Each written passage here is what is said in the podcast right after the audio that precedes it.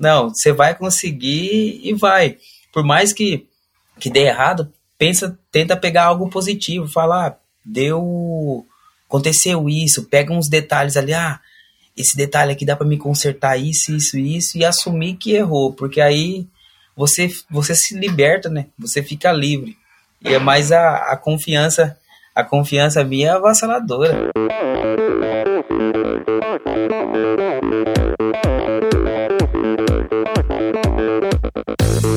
Olá, eu sou Valerie Melo. Aqui é a Luísa Batista. Oi, pessoal. Aqui é o Marcos Paulo Reis. A Camila Nicolau. Aqui é a Marina Chevalier Santos. Olá, aqui é o Alexandre Birman. Olá, eu sou o Vini Canhedo. Oi, aqui é a Carol Barcelos. E esse é o Podcast. Sou Michel Bogli e aqui no Endorfina Podcast você conhece as histórias e opiniões de triatletas, corredores, nadadores e ciclistas, profissionais e amadores. Descubra quem são e o que pensam os seres humanos que vivem o esporte e são movidos à endorfina.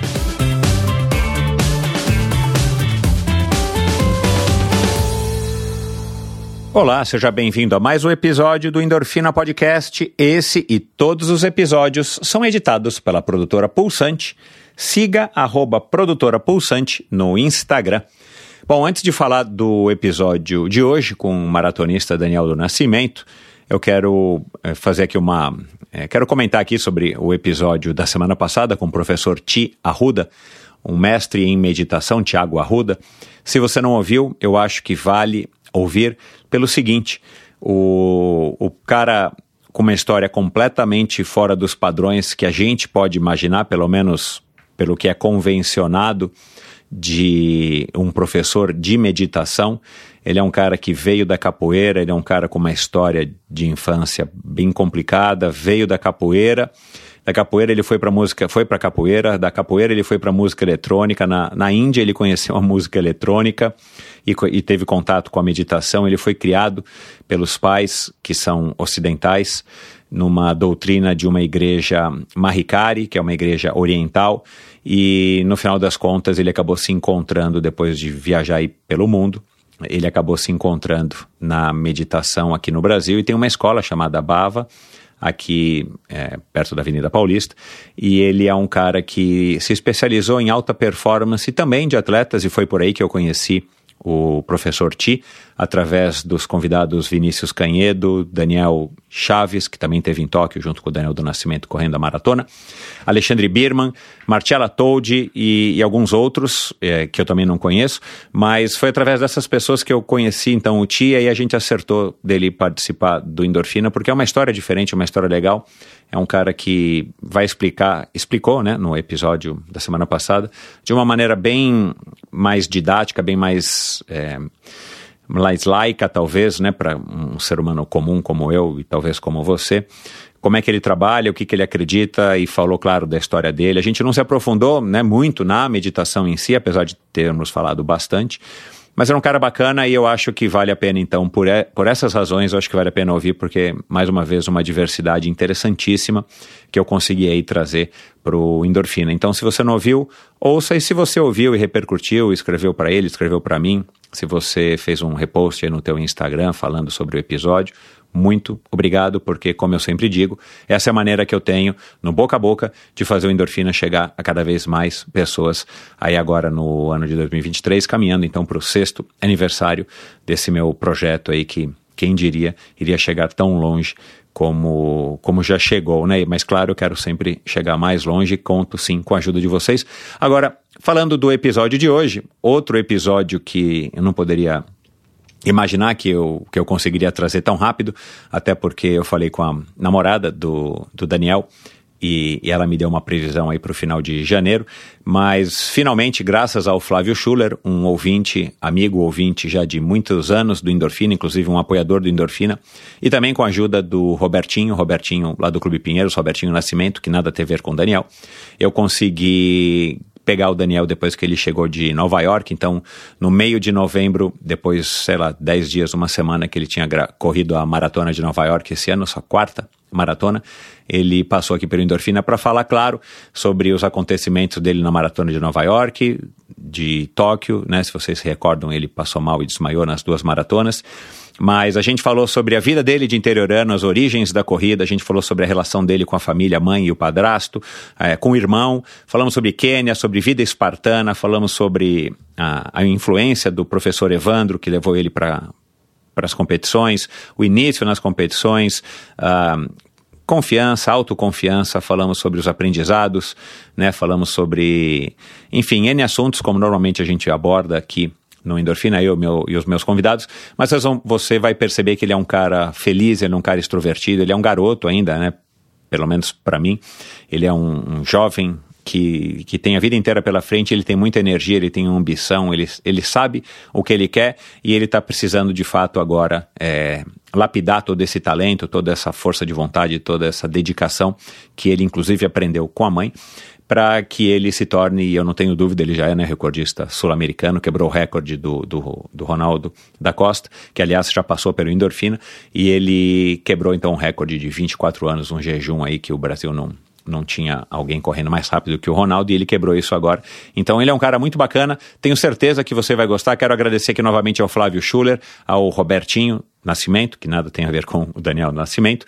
E no meio do episódio, uma grande surpresa. Então, se você curte corrida, se você curte a história da Maratona do Brasil, ouça porque vai ver uma surpresa bem legal no meio do episódio. E é isso, não se esqueça, endorfinabr.com é o meu site, onde você também pode ouvir todos os episódios de Endorfina, inclusive esse do Daniel. Se você ouve ou está ouvindo agora né, o Endorfina através de um aplicativo de celular, coloca lá Agora vai lá no aplicativo, pare um minutinho que você está fazendo, coloca lá seguir, a, é, é, assinar, depende do aplicativo, e você já vai estar tá ajudando demais o Endorfina. E no meu site você também encontra informações sobre o Endorfina ao vivo, sobre a newsletter semanal, que aliás vale muito a pena você assinar, sobre como apoiar financeiramente esse projeto, como o Flávio, por exemplo, e tantos outros o fazem, sobre. Tem um link para o meu perfil no Instagram, aliás, siga o Endorfina no Instagram, e um link para o meu canal no YouTube, onde você também vai poder assistir a essa, essa é, conversa em trechos ou na íntegra, na íntegra lá no Endorfina TV com Michel Bogli. Então é isso. Vamos lá para mais uma história incrível. Afinal de contas, quem é que não gosta de um grande é, atleta, de um grande maratonista, de um cara feliz, um cara animado, um cara super alto astral. Afinal de contas, quem é que não gosta de uma boa história? Meu convidado de hoje gostava do futebol. Como qualquer garoto da sua idade, ele curtiu uma pelada pelos campos de Paraguaçu Paulista. Desde cedo demonstrou bastante aptidão física, o que o levou também ao atletismo quando tinha 13 anos de idade. Após algum tempo dividindo-se entre os treinos de futebol e os de corrida, optou por essa última, já que os resultados dependeriam apenas do seu esforço e dedicação. O exemplo dessas virtudes vinha de casa mesmo, através da sua mãe, que trabalhava na lavoura e passou para ele e o irmão os valores do trabalho e da perseverança. Muito talentoso, começou a conquistar títulos ainda como juvenil. Dos 1.500 aos 10 mil metros, ele venceu tudo. Em 2018, após participar da São Silvestre pela primeira vez, teve uma lesão que o fez abandonar o esporte. Voltou para sua cidade natal e começou a trabalhar no campo como sua mãe. Ela, por sua vez, percebendo o desânimo do filho, o ajudou a sonhar novamente com a corrida. Aos poucos, ele retomou os treinos e foi encorajado a tentar a carreira de corredor profissional. Em 2019, voltou a conquistar vitórias importantes como o título de campeão da Copa Brasil de Cross Country no ano seguinte, venceu a meia maratona internacional de São Paulo e os 10 mil metros do Troféu Brasil de Atletismo. Em 2021, mudou-se para o Quênia, de olho em uma vaga para disputar a maratona dos Jogos de Tóquio. Estreou na distância com uma vitória na maratona do bicentenário do Peru e no mesmo ano foi vice-campeão na São Silvestre. Em sua tão sonhada estreia olímpica, fez história, não pelo resultado, mas pela simpatia e agressividade da sua estratégia de correr na frente, que acabou levando-o a apagar, literalmente, em rede mundial. Semanas depois, em Seul, bateu o recorde sul-americano da maratona que já durava 24 anos. Mais recentemente, em Nova York, fez mais uma vez história ao liderar boa parte da maratona mais famosa do mundo num ritmo então inédito, até passar mal e desmaiar novamente.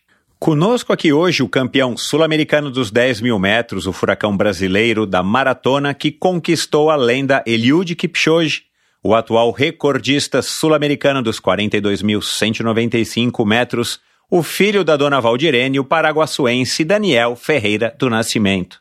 Fala, Daniel. E aí, cara, como é que vai? Tudo bem? Ô, tudo bem. É, tudo bem, e você? Tá, tá... hoje é, Tudo hoje, jóia, Daniel. Hoje, hoje, essa manhã já, já demos uma, uma corridinha, já pra... Já Isso. fazer aquele recuperativo após essa maratona que eu, que eu acabei de vir. Ah, tô muito feliz de estar aqui no Brasil de volta, né? Acho que depois de... É, que dessa, bom. dessa temporada que eu fiz de competições, uma, uma em cima da outra, viajando viajando bastante. Então eu tô, tô muito feliz, tô, tô bem motivado também. Legal, cara. Obrigado por ter aceitado o convite. Eu, eu conheço a Grazi lá do Clube Pinheiros e depois, antes de vocês namorarem, e depois que vocês começaram a namorar, eu falei com ela agora no meio do ano e ela disse: Ó, oh, Michel, acho que só vai dar para gravar comigo e com o Daniel em janeiro. Eu falei: tá bom, vamos esperar. E de repente, eis que surge o, o Flávio, e, e, nos conecta exatamente nesse, nessa, nesse teu período aí de volta ao Brasil pós-Nova York, antes de partir de novo. Você vai, você vai voltar agora para o Quênia ou para onde você vai? Para Paraguaçu? Vai lá para Termas da Araras, né? Como é que é o nome lá? É, é o Termas. É o Termas, água tem um das Araras. É, Água das Araras, tem um Termas. Oh, aquela Água das Araras é boa, pô, quentinha. Então, foi lá que você aprendeu a nadar? não, não, não. Eu aprendi a nadar no Balneário mesmo. Ah, eu, legal. Eu, e para brincar ainda, eu aprendi da pior forma ainda, porque eu gosto muito de pescar, né? Tava, em, cima da, tava em cima da ponte, aí um. Acho que o cara veio brincar comigo lá, eu tava bem na beirada, ele passou e chutou, eu caí dentro da. caí dentro do rio. Depois eu. Mas eu lembrei que eu sabia mergulhar, fui pra beirada. ô, ô, Daniel, é, eu não conheço Paraguaçu Paulista, lá no leste, né? É, de São Paulo, do estado de São Paulo, é, e, e, eu fiz uma pesquisa aqui, por isso que eu sei da, do resort lá, Água das Araras e do balneário, né? Mas é, são só 45 mil pessoas, segundo aqui o site da prefeitura. É uma cidade gostosa, cara, assim, você tem saudades de lá, você vai para lá visitar a dona Valdirene com alguma frequência, seus irmãos? Sim, sim, mesmo amanhã, amanhã depois que eu fizer o longão com o pessoal ali na... na o longão na da Adidas, é, na USA. Ah, na não, USP. Na, não, não, na, na USP ou a gente tá decidindo, eu acho que vai ser na Marginal. Ah, gente, tá no parque vou fazer o longão, fazer o longão, depois eu vou lá visitar o pessoal lá no visitar minha família lá no, no interior. Que Legal. é lá em, Paragu, lá em Paraguaçu Paulista. A minha mãe ela tá uhum. tá trabalhando em Fernão, né, que é que é uma cidadinha bem menor ainda, que até é engraçado. A frase tem uma frase assim de entrada na cidade que chama é pequena, mas atrevida, né? E... esse, é, esse é o teu lema? Esse é o teu lema, é isso? Não, e o engraçado é que quando eu vou para lá visitar minha mãe, porque minha mãe trabalha, trabalha por trabalha naquela região ali, que fica bem próximo de Bauru, aonde que eu também fiz parte lá também da, da BDA Bauru, que ela uhum. queria ficar bem próximo para acompanhar meu, meu desenvolvimento, ficar bem próximo dos meus treinamentos. Aí eu sempre passava ali naquela placa ali, eu falei, essa cidade, essa cidade combina muito comigo, né? Porque eu tenho 1,66, né? é, que mas, bacana, cara. Mas eu quero. Fala. Eu quero. Eu quero agora retornar pro, lá para minha cidade, visitar, visitar o atletismo. É, é bem bacana, né? Quando você retorna da onde que você saiu, aí você vê por onde você passou, para onde que você tá hoje. Então, eu eu, para mim, eu me sinto quando eu chego lá em Paraguaçu, parece que eu tô voltando para casa de volta. E... Você é a maior celebridade da cidade hoje? Sim, sim. Lá praticamente tudo, tudo que fizer, eu eu vou ser o primeiro. Ah, o primeiro, o primeiro ir para a Olimpíada, o primeiro recordista, o primeiro. Mas lá também tem atletas muito bons também que já foram campeões medalhistas pan-americano. Por exemplo. Ah, que legal. O Jean de salto triplo, que tem o. que ele é muito bom, ele treina com, com o pessoal lá do, do projeto da Malren. Então, é, minha cidade, minha cidade é bem bacana. Tem ali no interior ali é sempre teve, tiver, teve diversos projetos ali de do, de esporte, até a cidade de Cândido Mota também, que é a cidade da, da Grazi. A nossa equipe lá, nós dois lá, era quando chegava nas corridinhas de rua ali, que onde tinha no interior ali, é, é, era a briga sempre entre Cândido Mota e Paraguaçu Paulista. Aham. E ali para aqueles que sempre teve diversos atletas com bastante potencial na, na ao decorrer do tempo. É, por Uhum. exemplo, hoje no, no Esporte Clube Pinheiros tem diversos, diversos atletas de Cândido Motos, mulheres muito boas também, de 800 a 1500. Ah, que legal. Assim Cândido como Mota é uma cidade que eu já ouvi falar. Paraguaçu Paulista, eu não me recordo se eu já sabia que existia essa cidade. Mas Cândido Mota é uma cidade mesmo que está aqui no meu radar. Deve ser por isso, então, que eu já devo ter ouvido, enfim, É, essa história a- das atletas. É, porque Cândido Mota, Cândido Mota tem que sempre que ali na, no interior tem aquelas, aquelas, aquelas frases muito engraçadas da cidade, né? Por exemplo, a minha cidade é a estância turística de, de Paraguaçu Paulista. Agora da cidade da Graça é Gigante Vermelho. Por que o vermelho? É Gigante Vermelho porque lá a terra é de outra cor. Legal, eu não sabia, cara, dessa história aí da, de Cândido Mota. Tem a terra roxa, né, lá no Paraná. Eu não sabia que tinha a terra vermelha. É, tem a terra roxa. E aquela terra lá, eu não sei como, né? Às vezes você vai treinar lá no canavial, porque eu, eu gosto muito de treinar no canavial. Mas imagina você tá correndo ali, aquela terra ver, bem vermelhinha, não sai, cara. Você Exato. tem que dar aquela esfregada bem forte no, pra retirar. E, e é muito forte ali de, de plantação também, que tem a. é, ali tem aquela empresa também que chama Uhum. Ponte, né? A, e diversas fábricas de, de cerveja lá, que é a Malte. Ah, Então, e ali tem, tem muita tradição na, na plantação de, de trigo e, Uhum. milho, né? que legal, cara, que legal. E, e foi nessa roça que você trabalhou? Não, não, nessa não. Eu, eu trabalhava mais na região próximo da minha cidade, às vezes entre Paraguaçu e Marília, que é onde Uhum. que tem mais plantação de, de mandioca. Ali é mais a terra um pouco mais fértil, né? É, é onde que tem a- também bem próximo ali a Oscar Bressani, que é a terra da melancia. Lá tem um campeonato de melancia. Do que? De tamanho ou de quem come a melancia ou dos dois? Não, de tudo. Ali, a, a melancia é tão doce. Se você tiver um dia uma oportunidade, ou para quem estiver ouvindo nosso podcast aí, for do interior aí, ó, passar ali e ver uma cidadinha ali, ó. Tô passando por Oscar Bressani, não esquece de comprar uma melancia ali, porque é uma da. Cara, é uma das melancias mais incríveis que eu já comi, cara.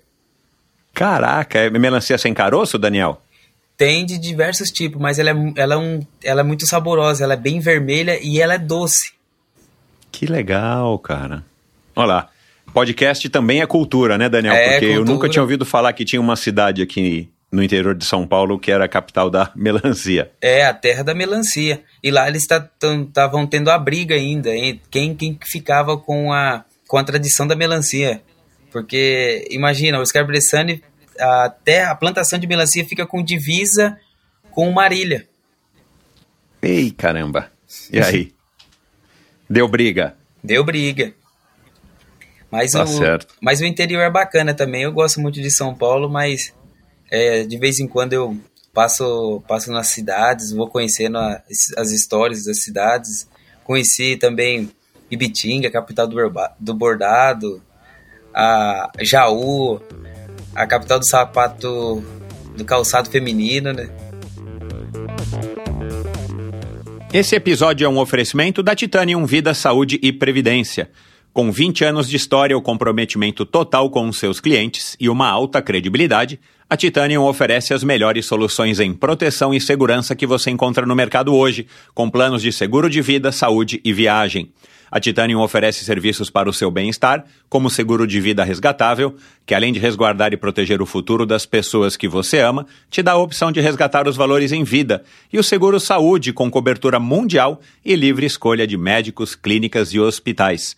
Colocar a Titanium em seu futuro é uma escolha sensata. Aproveite os melhores momentos da vida com quem você ama, livre de preocupações com o amanhã.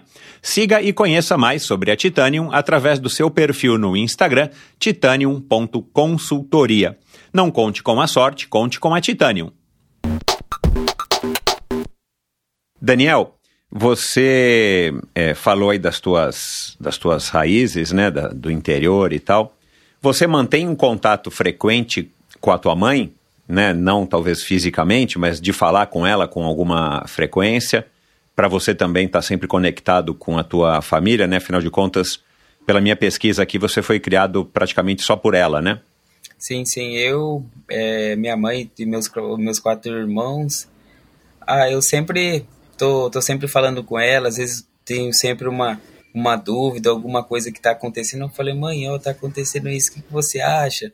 E aí sempre tem aquele amor de mãe, né, que ela aconselha, guia pelo caminho certo, por, por mais é, é, é tão gostoso ouvir, ouvir bastante a mãe, cara, eu gosto de ouvir minha mãe, ouvir os seus uhum. conselhos, é, uhum. porque assim, assim a gente amadurece bastante, né, mas eu tenho eu tenho sempre, sempre eu procuro falar com a minha mãe. É, uhum. Às vezes a gente liga duas horas falando, uma hora. E ainda mais que agora meu irmão tá, tá morando comigo lá no Quênia também, tá treinando lá. Uhum. E a gente procura sempre a gente é, se falar, falar com ela, né? Porque não sei se você já aconteceu isso com você. Quando, a, quando você mora com a mãe, a mãe, quando ela vai preparar a, a comida, e quando você tem bastante irmão, ela, ela, ela sempre lembra de cada um filho. Então ela sempre prepara na mesma quantidade. Uhum. De cada um, então, sempre. E, e ela fala, cara, sempre sobra comida, não sei o que acontece. Ô Daniel, o, que irmão teu que tá treinando com você lá e, e para e pra que tipo de prova? O meu irmão que tá lá, ele, ele fazia parte da categoria de base. A gente a gente já treinou junto em Campinas, a gente já treinou junto também em Bauru. Uhum. Ele é, já foi medalhista sul-americano já do, do, no obstáculo, quando era mais jovem, brasileiro também. Mas depois passou, com o decorrer do tempo, ele também é, parou, de, parou de correr quando veio próximo ali da pandemia. Uhum. Aí a gente, da nossa família, se uniu, aí ele começou a, a gente começou a trabalhar na roça né, nessa época. Mas ele ele tá fazendo ele ele ficou um bom tempo aí foi na hora que eu comecei a me destacar na, nas maratonas na pelo mundo. Aí foi aí que eu falei com ele, eu falei dei aquele toque para ele, falei: "Cara, o que que você acha você retornar de volta?" É, aqui é o país do atletismo, expliquei para ele sobre o Quênia, falei para ele que fica exposto é, de muitos recordistas mundial, a competitividade aqui é muito grande e aí do, ainda mais da genética também que ele tem, cara, é muito é muito incrível. O pessoal fala, o pessoal fala que ele é muito melhor do que eu ainda lá no Quênia, mas eu... Ele o que? Ele é mais alto? O que que ele tem? Ele tem ele, a perna mais longa? O que que ele, ele, tem? Ele quando ele tinha, quando a gente tinha seis anos, acho que diz, ele tinha seis anos, eu sou mais dois anos mais velho do que ele. Ele ele já estava muito mais alto do que eu. E, uhum. e nisso eu nunca, nunca mais cheguei nele. Permaneci ali no 65 e não passei disso. Agora uhum. ele, ele tem 1,87. Ele é, Caramba, ele é bem magro. Cara, diferença enorme. É uhum. bem, bem forte, tem um biotipo, tem as mesmas qualidades de corrida também. É um corredor uhum. agressivo. Uhum. Então, ele, ele, tem, ele tem bastante potencial também. É, quando que tá legal. lá lá no Ken ele apresentou bastante isso, até nos seus treinamentos também. Acho que a disciplina também ele aproveitou também para fazer uma preparação mental depois que ele retornou. Uhum. E, e ele tá treinando o quê? Para maratona, para meio fundo, para o quê? Não, agora vai ser segredo. A gente vai ter uma surpresa ah, aí no tá próximo tá bom. ano. Aí. Legal. Legal. Tá bom. Não, isso aí, que bom. Qual é o nome dele? É, ele chama Leonardo. Aí o sobrenome é Ferreira do Nascimento. Claro, exatamente. O Daniel, que bacana, cara, e, e, e legal para você também. Aliás, eu já quero até abordar esse assunto do Quênia, é, já que você tocou aí nele agora.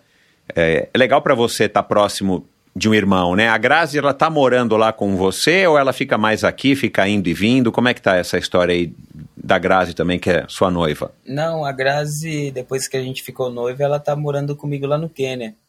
Uhum. É, o, o legal, né, ter a, a Grazi também como, como uma, uma noiva, cara, é muito incrível, porque ainda mais por ela ser atleta, me apoia, sempre tá me acompanhando ali.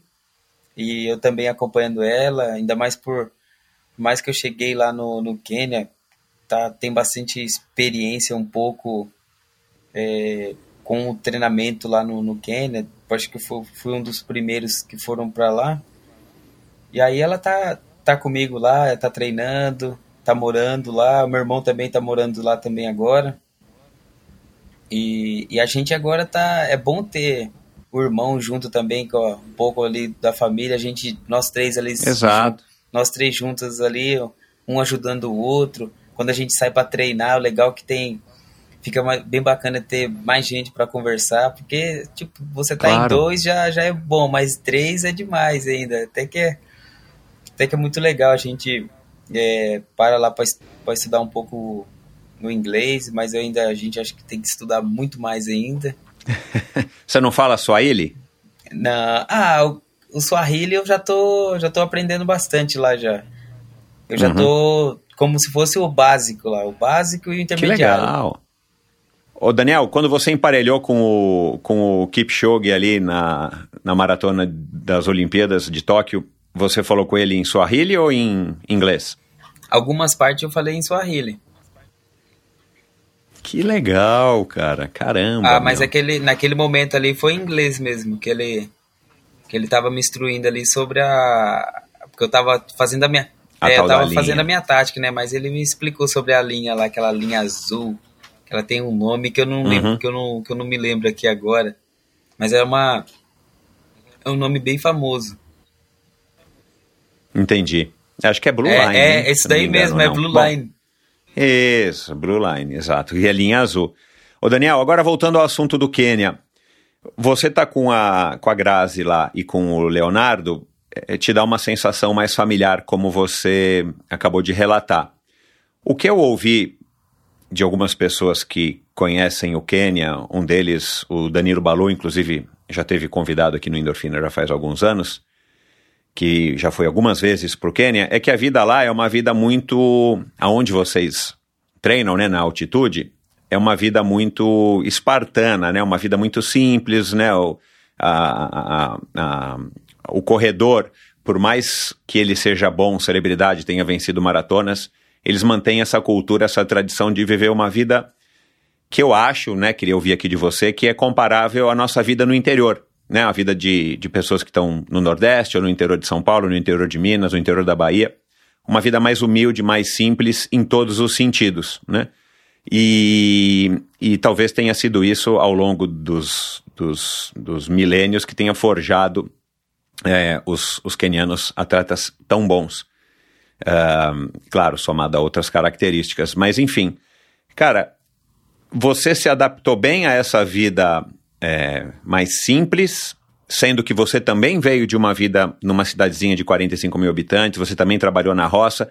Eu queria que você, é, é, enfim, falasse sobre isso, se tem paralelos, porque para mim é uma contradição, porque você agora está ficando famoso, você já está ganhando uma grana, você está, né, você hoje é o nosso melhor maratonista, o melhor maratonista da América do Sul, mas principalmente não só pelo tempo, você está ficando famoso, né?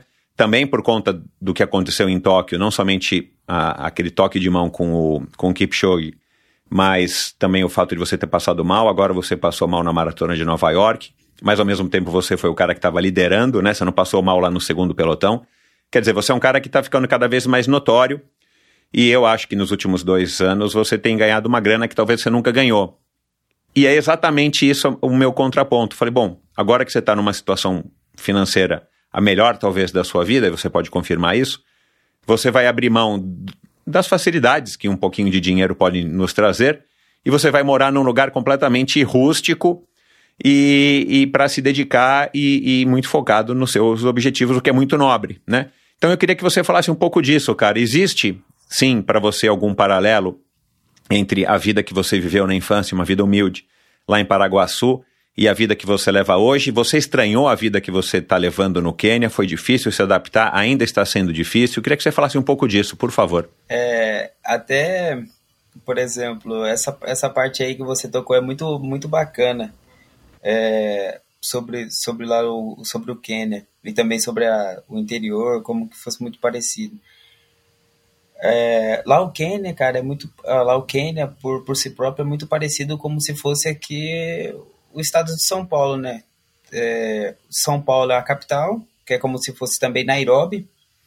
E Nairobi não tem os principais atletas, lá não tem tão atletas muito bons, por, por ter tanto uma vida mais, é, mais bem tranquila, como se fosse uma vida aqui em São Paulo, de cidade grande, de onde você tem mais acesso a, a, a comida, onde você tem acesso aos eletrônicos, a meio de mídia ou de transporte público, por exemplo. Agora lá pro, pro Quênia é um pouco, ah, um pouco mais pro, pro, pro interior do Quênia, né? Que é, você vai pegando ali Cap, Kaptagat, é, Kaptagat, Odorete, tem, que é umas que é onde que tem as, as tribos, um pouco mais para trás, onde que tem a parte dos Kaleidins lá, onde que tem os melhores os melhores corredores do, do, do- da África. É, você vê que é a coletividade de vida que faz a que deixa o atleta mais forte também. A passar, acho que os momentos também de dificuldade deixa o cara é, deixa o cara mais forte também. A, a outra parte que é muito, muito importante tocar, teve diversos atletas que eu vi lá, que são atletas que já têm, por exemplo, três medalhas olímpicas, que já são praticamente milionários, eles, eles costumam continuar treinando lá no camp, lá no treinamento, continuar tendo aquela mesma rotina, a mesma rotina de treinamento, mesmo, o mesmo vivendo a mesma rotina e o o, a mesma dificuldade de vida, porque porque é aquele negócio, é o que eu, que eu tirei de letra sobre isso daí é se você quer chegar chegar mais longe, eu acho que não pode não ficar tão confortável também. Porque você acaba você acaba tendo aquele conforto, você acaba meio que é, se contentando com, com aquele conforto, com, aquilo, e aí não não não acaba evoluindo. Eu mesmo, quando eu estava lá no Quênia, eu agora que ficou até mais tranquilo, antes eu tomava banho de, de, de balde, cara. Era era uma coisa muito doida. A gente tinha que esquentar, que esquentar água na fogueira. Então, é umas coisas assim que quase, quase ninguém sabe. É, que todos, acho que todos os quenianos passam lá também, que, que, que fazem. Também tem, por exemplo, para fazer a comida, eles fazem a forno a lenha também. É tudo mais natural. Então, acho que é tudo incluído. Acho que é tudo incluído ali. Se, se você for observar aquela vida tão simples que eles, que eles têm, tudo faz sentido. Porque eles correm bastante. Porque, ó, pela comida natural, pela, por exemplo, pelo, pela água também, que vem direto da, da montanha. Por exemplo, treinamento na floresta. É, às vezes, por exemplo, eu quando eu estava em alguns campos lá, que é alguns campos bem difíceis, a única coisa que eu queria era um cobertor quente para dormir e, e tá, estar bem disposto todos os dias para fazer o treinamento, né? Ainda mais que agora vai começar a temporada de frio lá. Vai começar a temporada de frio e. E, e era esse e foi, e foi bem nessa época. Essa época foi quando, por exemplo, agora eu tô aqui no Brasil, a Grazi está retornando lá pro, pro Quênia. Eu falei para ela, se agasalha muito bem, que essa foi uma das temporadas, foi quando eu fui pro Quênia. É, me passa um filme, foi quando a, foi a primeira vez que eu corri 2 horas e 6, né? E, e lá eu passei muito frio. Cara, eu chegava do treinamento, era, era, era incrível você sentar ali com os outros quenianos ali, a gente tomar aquele Kenya Tea lá, o famoso, que é como se fosse um chá preto, a gente conversando entre, entre a fogueira ali, e você vê caras, caras bem assim, bem, bem de vida, mas continuando seguindo a rotina e falar, "Ah, se, se eu não tiver essa vida difícil aqui, eu não, não posso chegar em algum lugar, lugar nenhum. Até o Said, aquele Said do 3 mil metros com obstáculo, acho que foi uma que eu vi uma matéria que a, uma mulher foi gravar dele, ele no seu condomínio, no seu condomínio lá de luxo lá em Odorete. E aí depois ele passou uma semana que, que regravaram lá tudo, foram gravar ele lá no campo, ele numa casinha simples, um fogãozinho a lenha, a, a comida ali tudo no armário, tudo certinho, uma geladeirinha pequena. E ele falou, cara, por que você não pode fica lá na sua casa, fica lá, fica no conforto? Ele falou, não, se eu quero ir mais longe, eu preciso disso daqui. Isso daqui que vai me, vai me levar mais longe.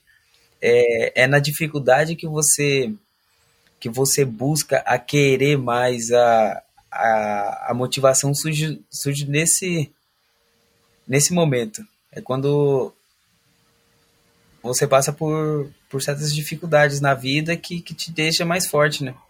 Igual, por exemplo, até a parte citando do, do Eliud, ele, por mais que ele, que ele ganhou diversas maratonas, ele continua ainda treinando no camp, no grupo, continua a mesma rotina, ele tem a mesma rotina, cara, há 25 anos.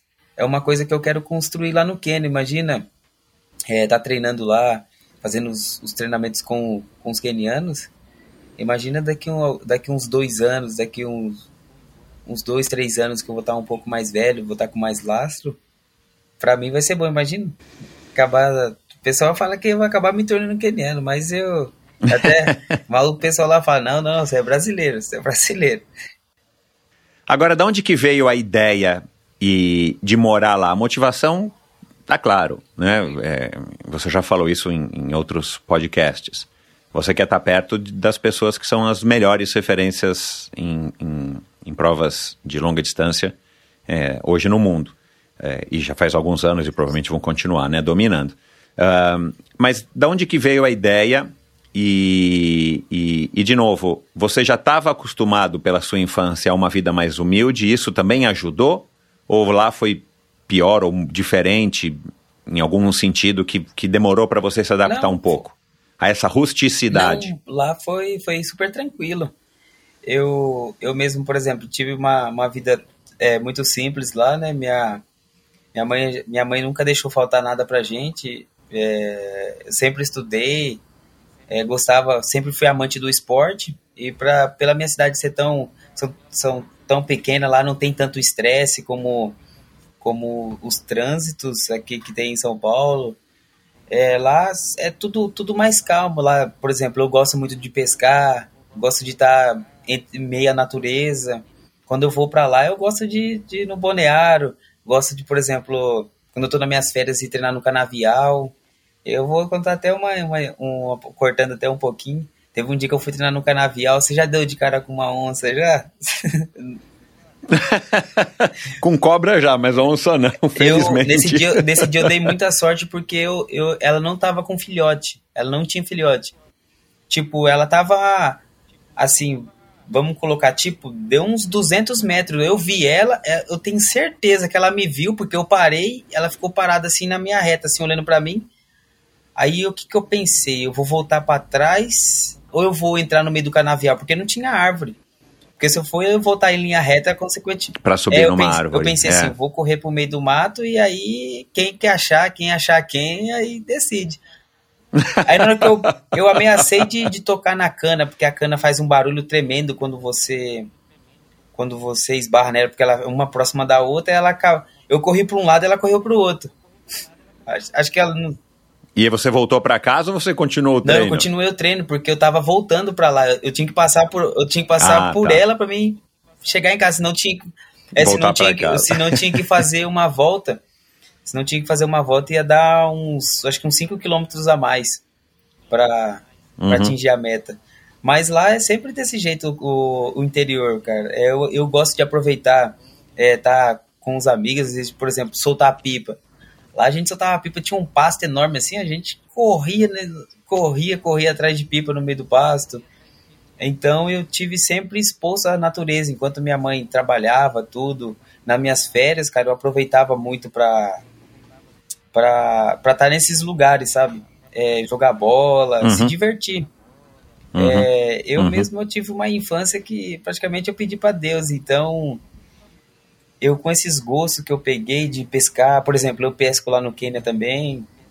Então, eu, eu gosto de, de, de manter a rotina. E, e, acho que a vivência que eu tive lá desde o começo, ser amante do esporte, depois que o esporte entrou na minha vida, que criou a disciplina, o comprometimento, é, o compromisso, a superação, motivação é, e também vendo a minha mãe trabalhar na roça, mesmo sendo mais jovem, é, que Uhum. foi que foi a minha que foi praticamente tudo tudo para mim, né?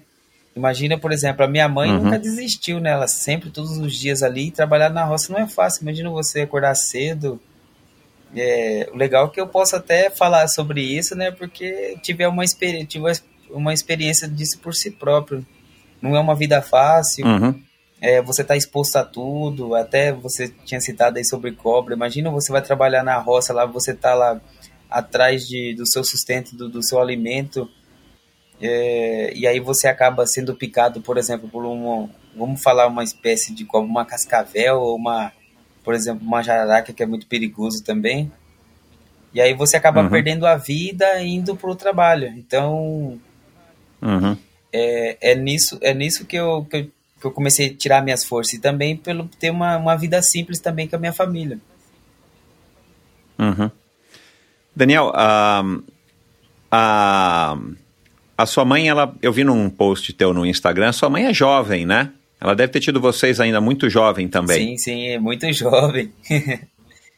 Qual a idade da sua mãe hoje, dona Ah, minha mãe Valdirene? tá. é, Dona não, né? Porque ela é mais tá nova do que eu. 40, tá, tá com 40 anos. Eita, novinha. Não, Uhum. tá com 40, acho que 40, É. 42, porque É, nova. Uhum. Ô, Daniel, é, como é que foi o seu contato com a corrida e por que a corrida e não, sei lá, o futebol, né, que você deve ter jogado quando era garoto e tal? Por que que a corrida e o, e o que que você viu na corrida que te manteve na corrida, né, desde os... Você começou com o quê? 13 anos, né, É, mais ou menos? Eu comecei com 13 anos. Eu, eu jogava futebol, tinha, tinha um projeto na minha cidade lá. Na verdade, um cara que o apelido dele lá era Tonhão. Cara, é, eu estudava a semana inteira. Quando chegava no final de semana, tinha um campo assim no, no meu bairro lá que fica lá na Barra Funda de Paraguaçu Paulista, que que chama Plimec lá, que é um campo de futebol. Cara, reunia as crianças do bairro inteiro.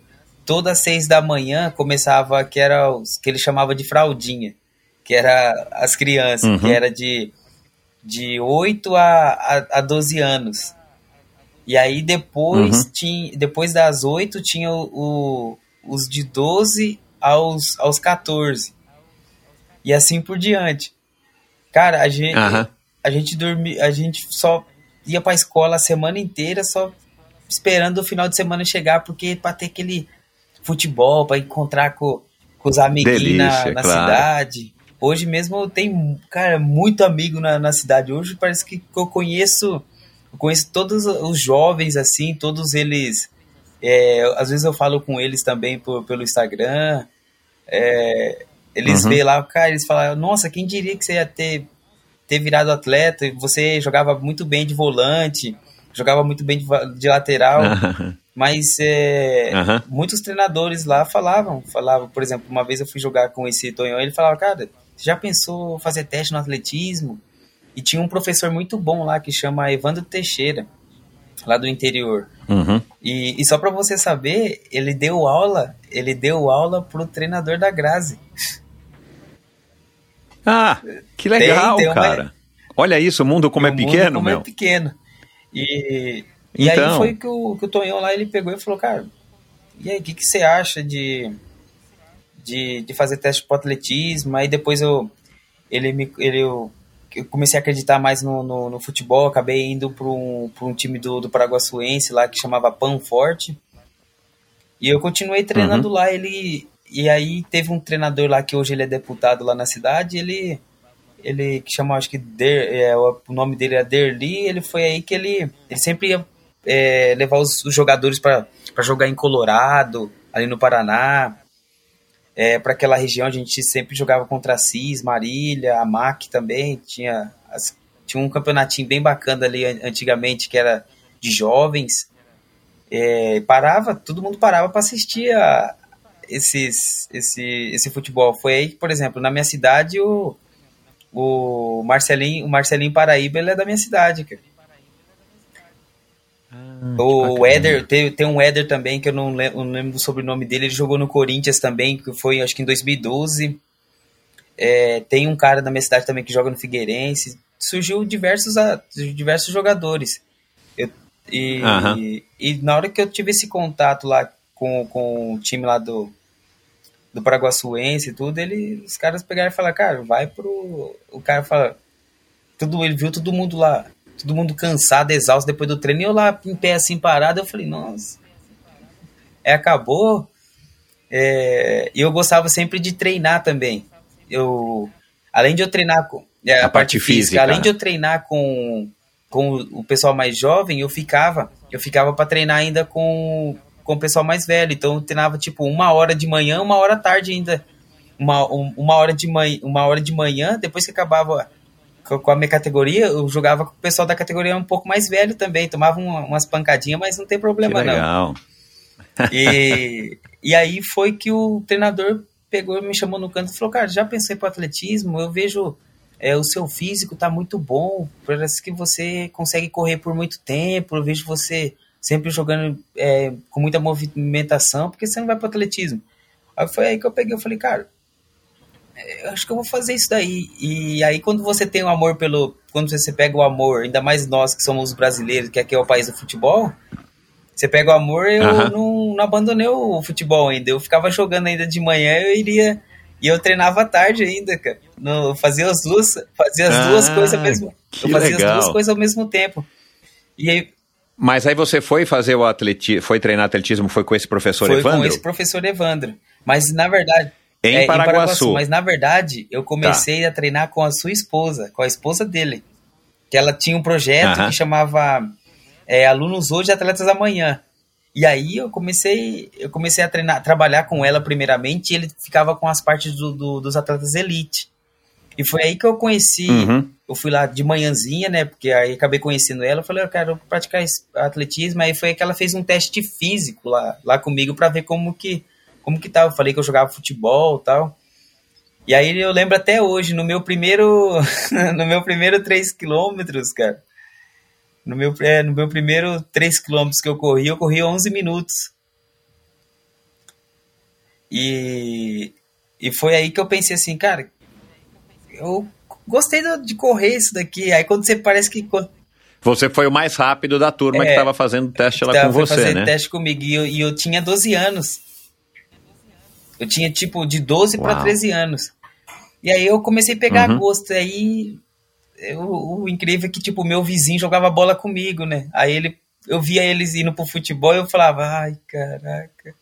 Que será que eu vou para outro Será que eu vou para outro lugar eu fico eu, vou para atletismo ou eu vou pro coisa? Eu ficava em dúvida. E aí eu não Aham. acabei, aí eu, eu peguei, eu fui tentar dar uma despertinha, né? Eu peguei e falei assim, ah, sabe o que eu vou fazer? Acho que nenhum dos dois vai, vai ficar sabendo. Eu vou treinar, eu vou treinar no atletismo de manhã e o futebol eu vou fazer à tarde. Depois da, depois da Aham. escola, né? Porque eu sei que tem uma turma da tarde. E aí eu comecei a fazer os dois ao mesmo tempo. Ah, mas chegou uma hora que nada, nada fica pra sempre, né? Aí descobriram, porque É. o nosso time, o nosso time Aham. tinha sido campeão, cara. Nosso time ganhou e saiu lá, saiu lá, lá na frente, lá assim, Ah. no jornal. Aí o professor, a Regiane levou o jornal lá, eu lembro, acho que eu lembro, ele levaram o jornal lá e me mostraram lá. Falei, que bonito, não, né? É, Aí ele pegou e me falou, não, não tem problema você praticar os dois. É que a gente viu um potencial em você, mas você tem que fazer a sua escolha, qual esporte que você quer ir. Aí foi aí que eu eu falei, eu posso posso pensar e foi aí que deu uma deu uma semana eu acabei me apaixonando pelo atletismo, né? Porque foi aí que eu percebi que eu tinha mais potencial, que eu me destacava muito melhor. Eu percebia que tinha, por exemplo, no futebol, às vezes tinha alguma, alguma umas brigas, eu falava, cara, é porque é um jogo coletivo, né?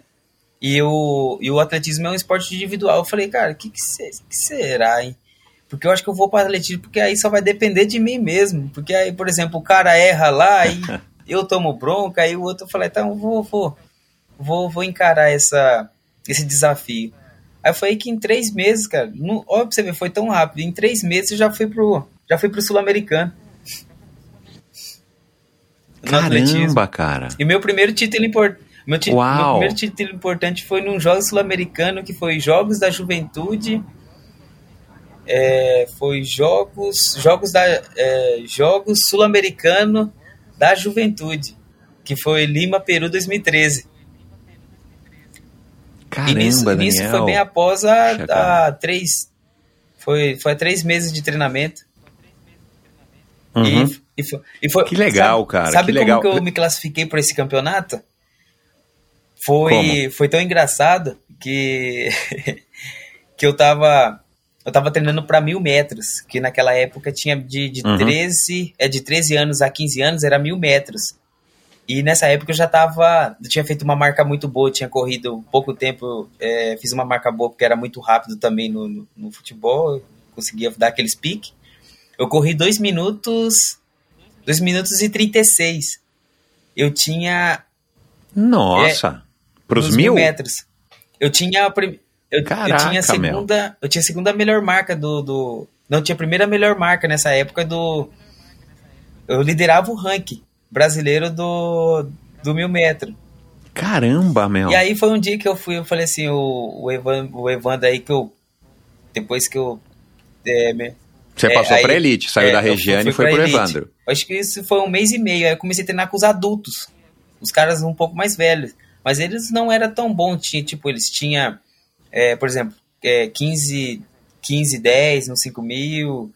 Ou, por exemplo, no 10 mil eles tinha 30, 30, 25. Ou, por exemplo, no, no 3 mil metros raso o outro tinha 8 e 45. Então era, era muito bom. E tinha muito grupo também. Eles ensinavam muito em grupo. Tinha aquele grupão, o Evandro sempre auxiliando, né? E aí foi aí que eu comecei a trabalhar com eles. Aí teve um dia especial que eu tava indo pra competição para competir o mil metro. A organização daqui, que ainda foi no Ibirapuera ainda, quando, nossa, eu amava competir no Ibirapuera. Aí o Ibira, o, eu fui competir no Ibirapuera, chegou lá, a organização falou que minha prova era no outro dia e a gente não tinha tanto recurso para ficar no dia. Aí o, o treinador ficou um pouco meio assim chateado e falou: Ah, Daniel, ele não sabia o que falar para mim. Ele falou: Ah, Daniel, cara, o que, que você acha? Ainda, eu lembro que tinha 3 mil metros com obstáculo. Eu falei: que que é, eu falei: que, que é obstáculo? Eu não sei, eu não sei pular obstáculo, eu só sei correr. Aí ele pegou: Ah, vamos tentar. Eu falei: é, Não tem outra prova, não? Ele falou: Ah, só tem com os adultos ali, um. Com, com os meninos mais velhos do que você, de 15 a 17 anos, que era 3 mil metros. Aí eu peguei e falei assim: ah, me coloca nesses 3 quilômetros aí mesmo. é, E aí, como é que eu, foi?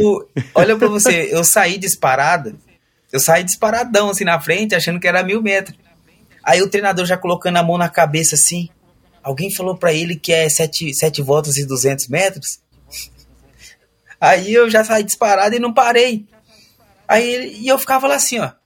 E eu indo, e o treinador cruz- cru- cruzando o braço assim, eu vendo assim, eu falei, eu, eu, eu passava, eu olhava pra ele assim pra ver se ele ia falar algum.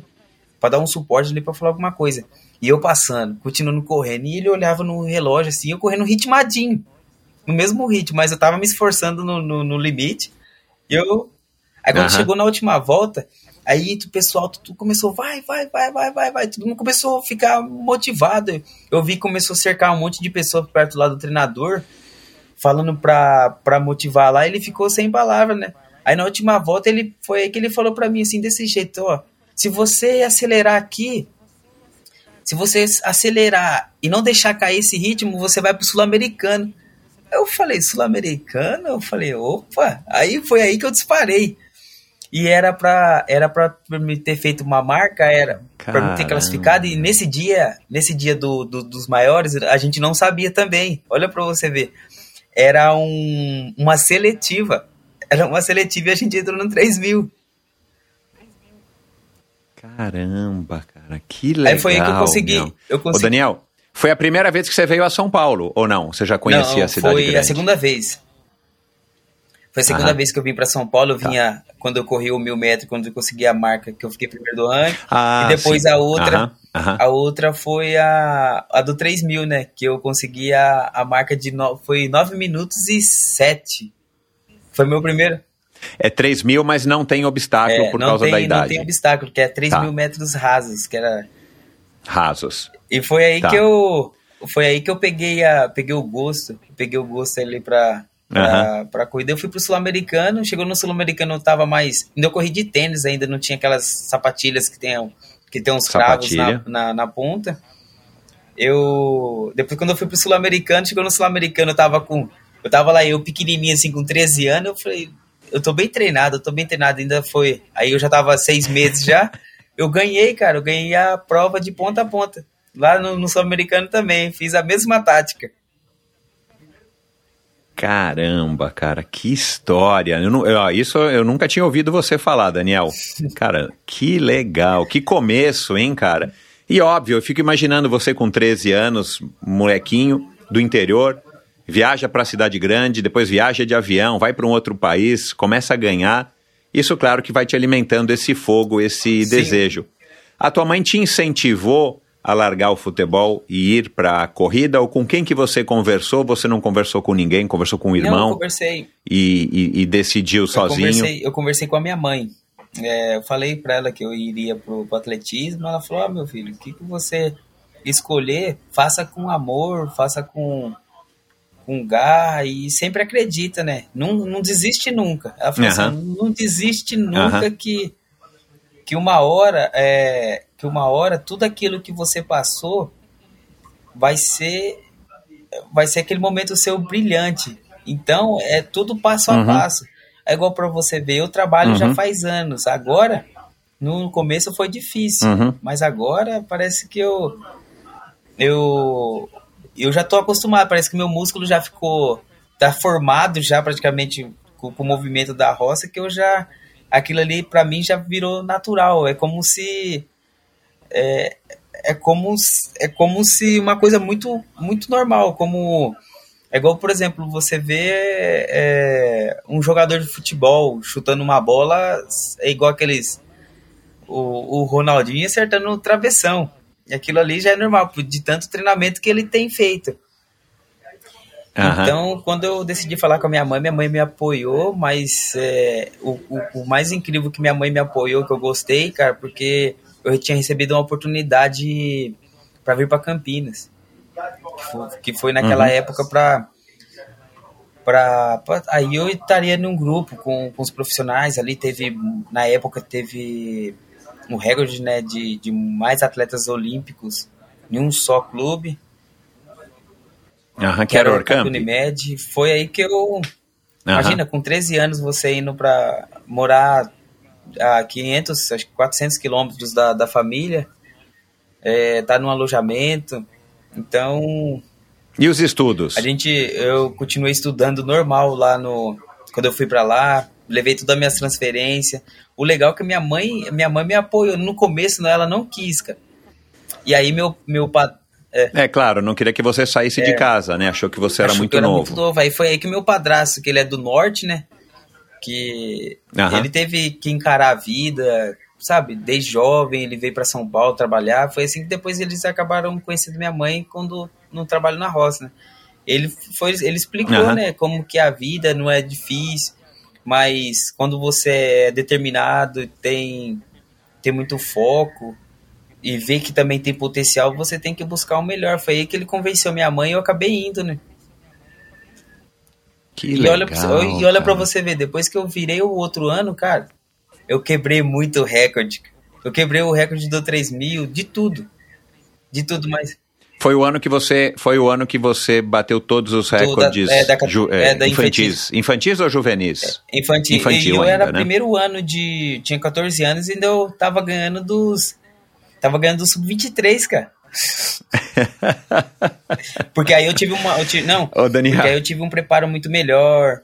é, tava com uma equipe que Claro, tinha, tinha, tinha tudo incluso, né? Nutricionista. é, Uhum.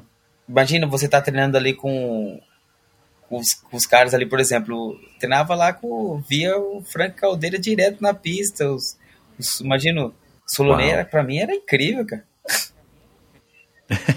Agora, quando é que você conheceu essas pessoas que, que foram seus ídolos e que você acabou, é, enfim, se aproximando através do atletismo? Como é que você começou a entrar nesse mundo do atletismo? é, quando eu comecei a entrar no mundo, mundo mesmo do atletismo, é, é, eles mesmos acabaram é, sabendo assim sobre mim, porque eu estava me destacando muito naquela época.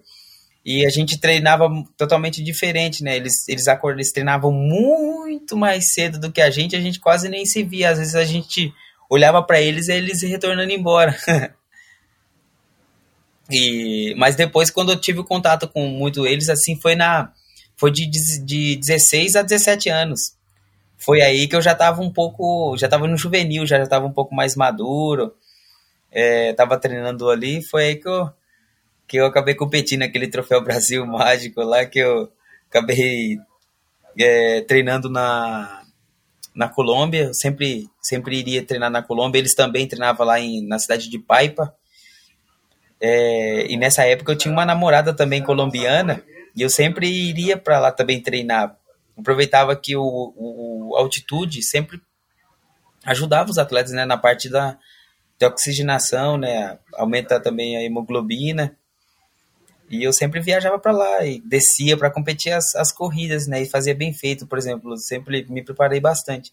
Mas para encont encontrar com eles foi da, da, da pior forma possível. Eu acabei entrando num Troféu Brasil com, com 17 anos. Eu tô lá correndo no meio deles lá.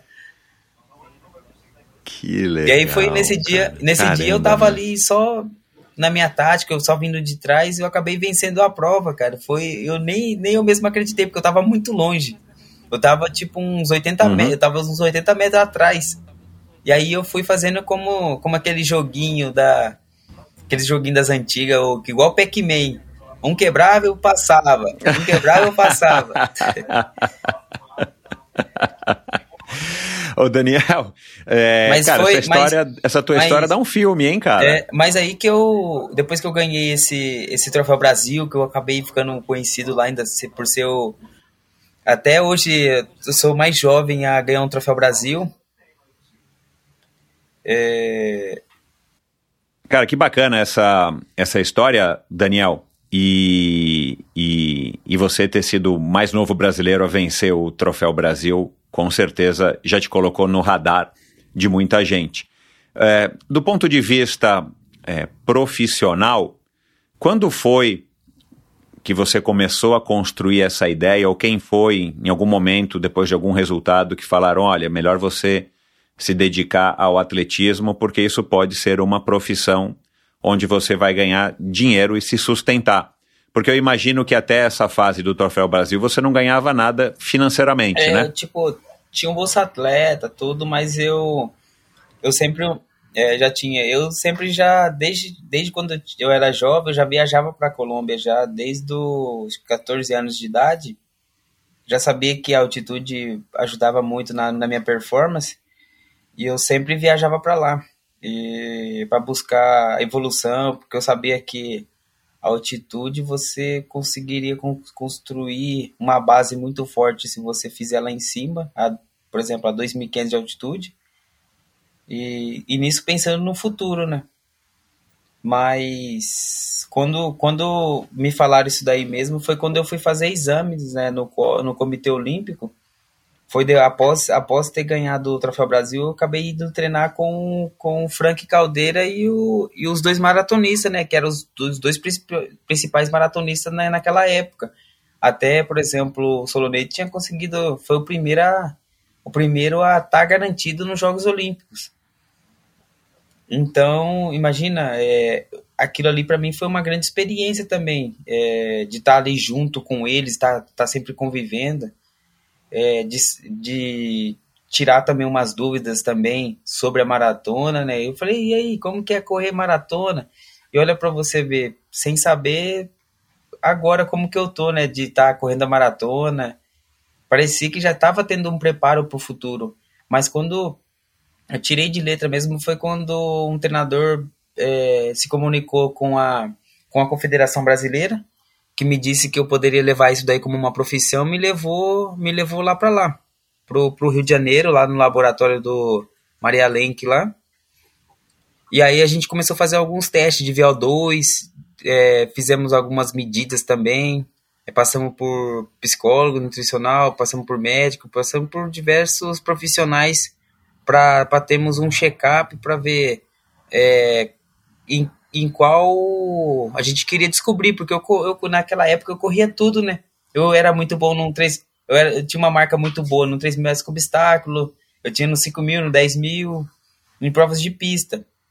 E, for, e olha para você ver, só foi em prova de pista que eu, que eu me destacava. Eu não corria muito prova de rua naquela época, eu só corria, só gostava de correr pista. E foi aí que eu acabei que acabei fazendo exames lá no Comitê Olímpico, onde que eu descobri que, que eu iria futuramente eu iria ser um excelente maratonista. Que o meu biotipo, que o meu biotipo era para maratona e não para correr 5 e 10 quilômetros, que falava que eu tinha um limiar lá que eu tinha muita dificuldade de suportar. E foi assim que, que fizeram um preparo, fizeram um preparo pensando no futuro, mudou totalmente o meu treinamento, eu já não treinava mais no grupo, treinava, aí eu tive que mudar de grupo, tive que treinar com os maratonistas mesmo, ainda mesmo sendo jovem, eu tinha, eu acho que 18, eu já tinha feito 18 anos, 18 para, acho que para 19 anos, e já fazendo uma preparação para maratona, montando um lastro. E você treinava onde essa época? Não, no treinava Rio? em Campinas Não. ainda. Ah, tá. Tudo isso pela Orcamp. Foi, foi a Orcamp é. que viabilizou essa, esse teste no Maria Lenk e tudo mais. Eu passou um tempo assim, eu acabei me machucando. Tendão de Aquiles, deu mais inflamado uhum. e eu acabei retornando pro interior. Fiquei um bom, fiquei uhum. um bom tempo por lá e foi aí que eu acabei parando de correr de vez mesmo pra não é, decidi parar de correr de vez mesmo, porque eu já fiquei meio assim, toda hora tava, tinha que acabar tomando anti-inflamatório, é, tava tratando com o fisioterapeuta e não tava dando uma, não tava dando uma recuperação literal, né? E ainda mais, imagina você parado uhum. por seis meses, eu tava um pouco também sobrepeso, isso também interfere também um pouco na corrida, ainda mais que minha corrida é muito para frente, eu utilizo muito o tendão de Aquiles, e foi aí que eu acabei deixando a, a, a preparação, a corrida. A foi corrida. aí que eu voltei pro interior, trabalhei na roça, que era, uhum. que era o que eu tava fazendo. Depois foi aí que minha mãe, a dona Valdirene, entrou e deu, um, deu uma balançada e falou, cara, você tem que voltar pro, pro que você gosta de fazer. Eu vejo você aí. É, às vezes você não, você não tá conectado com você, você tá meio cabisbaixo, meio triste.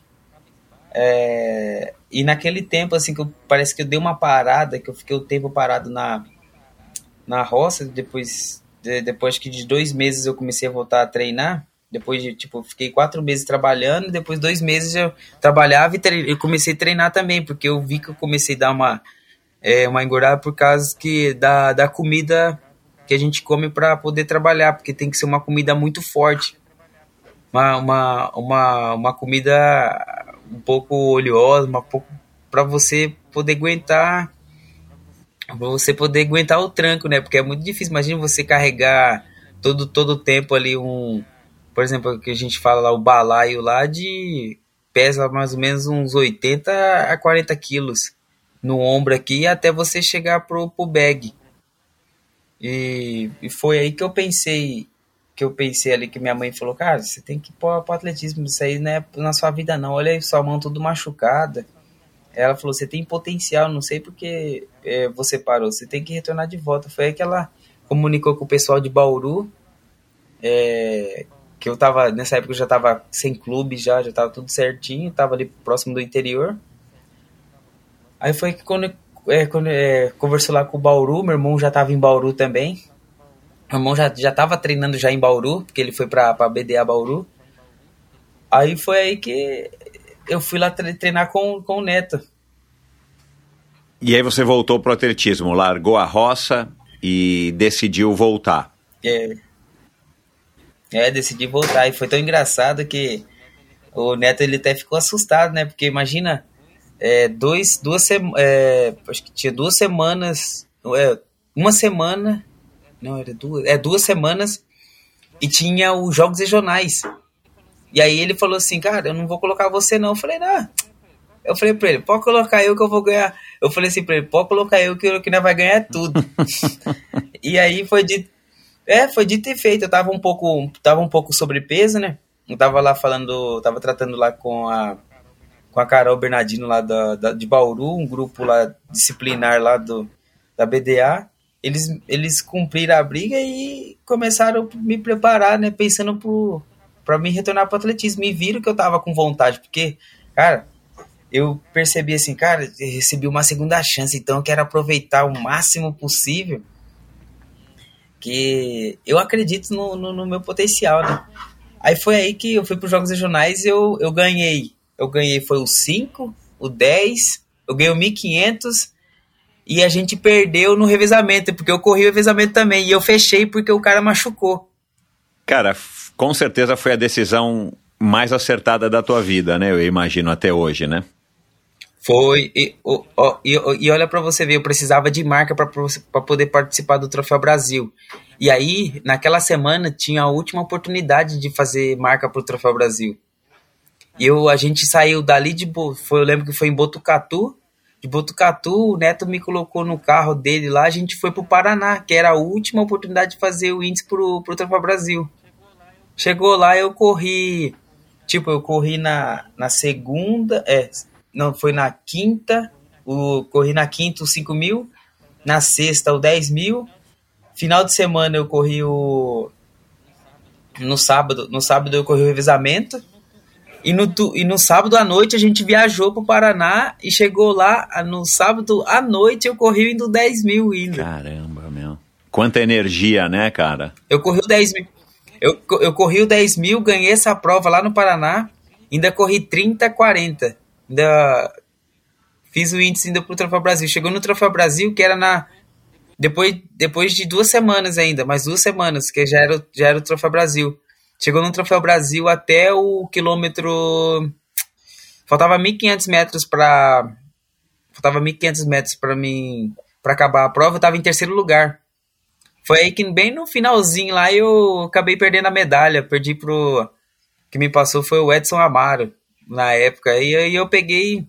Eu fiquei um pouco triste, acabei nem indo pro, pro 10 mil, pro 5 mil eu tinha falado pro, pro Neto, falei, não, é, agora eu vou treinar, vou retornar de volta.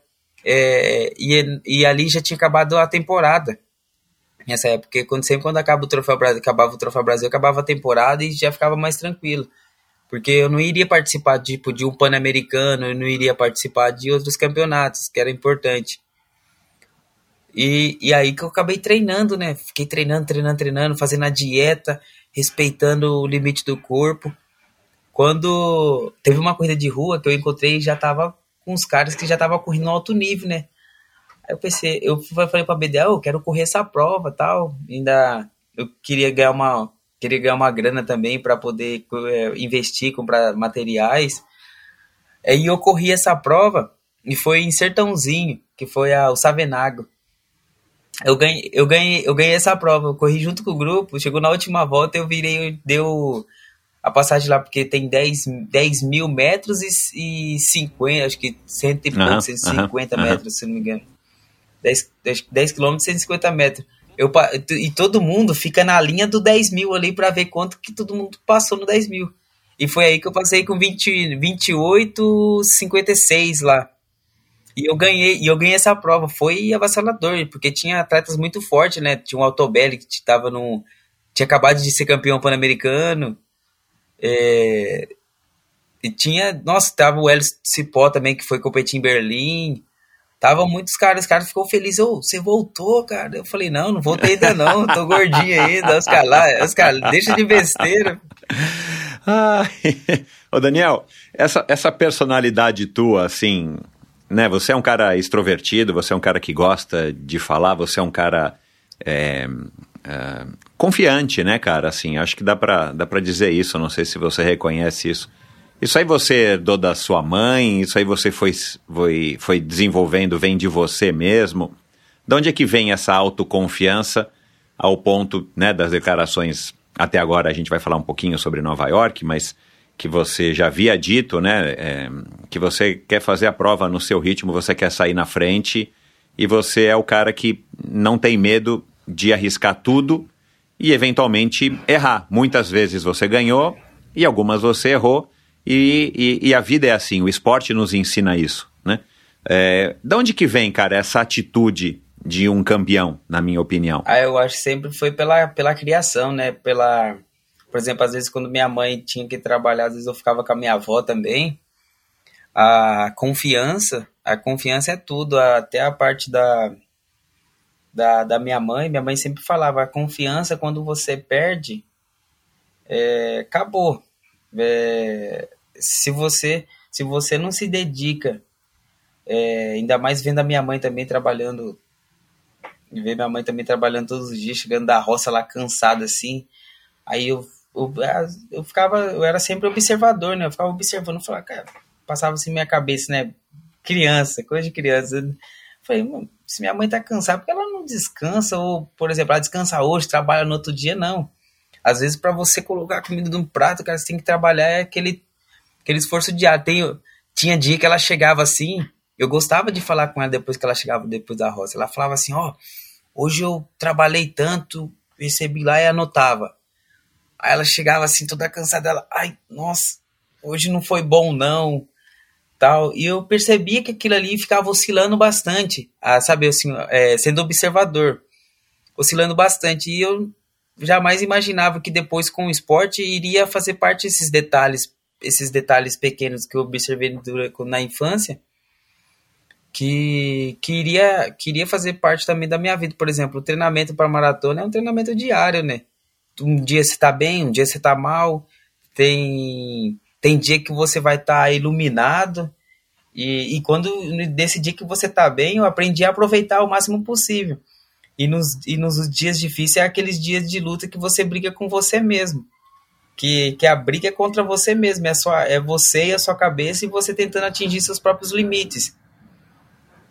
E, e vendo assim, eu acho que desde quando eu era jovem eu já era um, um cara que eu gostava de superar meus limites. Eu queria que eu, por exemplo, quando eu atingi já os, os quando eu comecei a ganhar ali, despontar, que eu estava ganhando tudo, eu comecei, comecei a criar objetivos, comecei a colocar o recorde como objetivo, né? E foi assim que eu acho que esse conjunto todo, acho que também a de ter saído de casa cedo, é, por exemplo, estando sozinho, de vez em quando eu via minha mãe, eu acho que é, a confiança era tudo. Às vezes eu falava, ah, é, sempre não ficava aquele negócio assim na, na é, negócio no meu coração assim que você falava, ah, será que vai dar certo? Porque se você começar a fazer essa pergunta para você, cara, não não, você vai conseguir e vai. Por mais que que dê errado, pensa, tenta pegar algo positivo, falar, ah, deu aconteceu isso, pega uns detalhes ali, ah, esse detalhe aqui dá para me consertar isso, isso, isso e assumir que errou, porque aí você você se liberta, né? Você fica livre. E é mais a, a confiança, a confiança minha é avassaladora. isso aí, cara, isso aí. Não, oh. até, até, até na parte do até na parte do futebol, né? O, o treinador às vezes ele colocava, ficava bravo porque ele colocava no segundo tempo, né? Aí ele falava assim: "E aí, você consegue roubar é, ele, eu via ali ele brigando sempre na marcação e ficava olhando para mim, ele fazia assim, ó. E eu tava no banco. Aí eu, eu ficava desse jeito assim no banco. Daqui a pouco ele chamava eu. Aí ele pegava, ele já nem falava nada, ele já sabia, ele já falava assim, é, você já sabe o que você tem que fazer, não? Eu falava assim, pode deixar comigo. Aí eu, falei, eu falava aquela missão dada, missão cumprida. Aí eu já saía correndo atrás da bola, já roubava a bola, já fazia os passes, já ajudava na marcação. Ficava correndo, parecia que eu marcava por dois. Então a confiança é, é desse jeito, porque, por exemplo, imagina você se prepara tanto. Porque a confiança você conquista ela na preparação. Exatamente. É, a confiança que você pega, que você pode acertar uma excelente prova, é na, na preparação.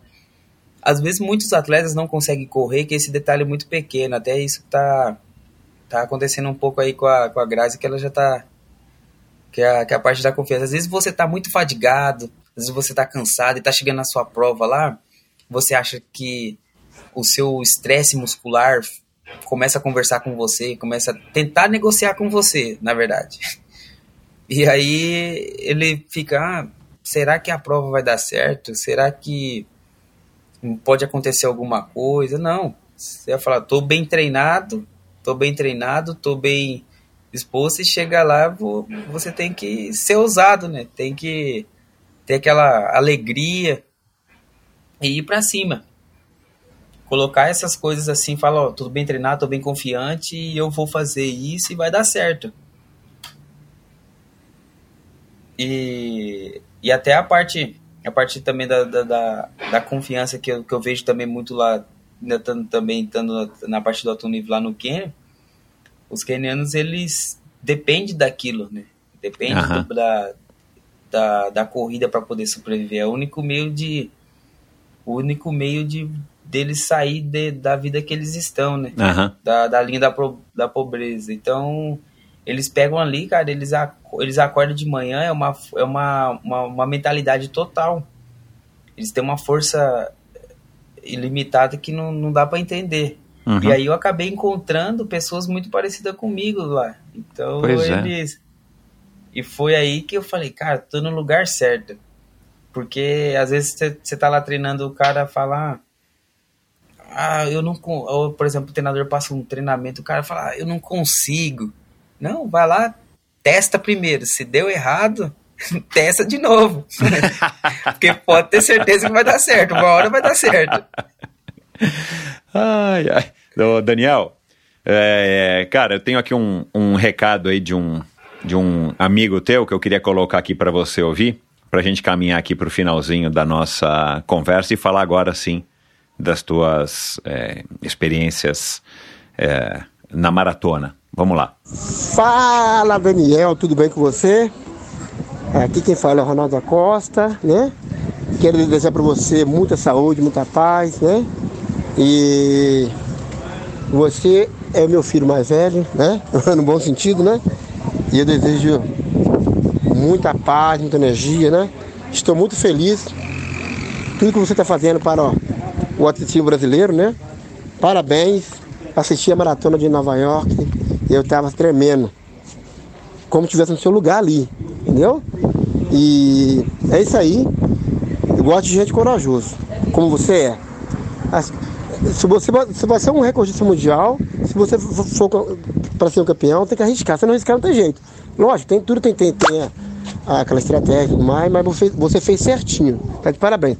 Continua esse garoto abusado do jeito que você é, pra frente. Que é só assim que, que, você, que a gente consegue chegar a algum lugar. Os grandes campeões são assim, entendeu? Pra ganhar uma medalha de, de ouro, prata ou bronze nos Jogos Olímpicos, ou no Mundial, tem que ir pra frente.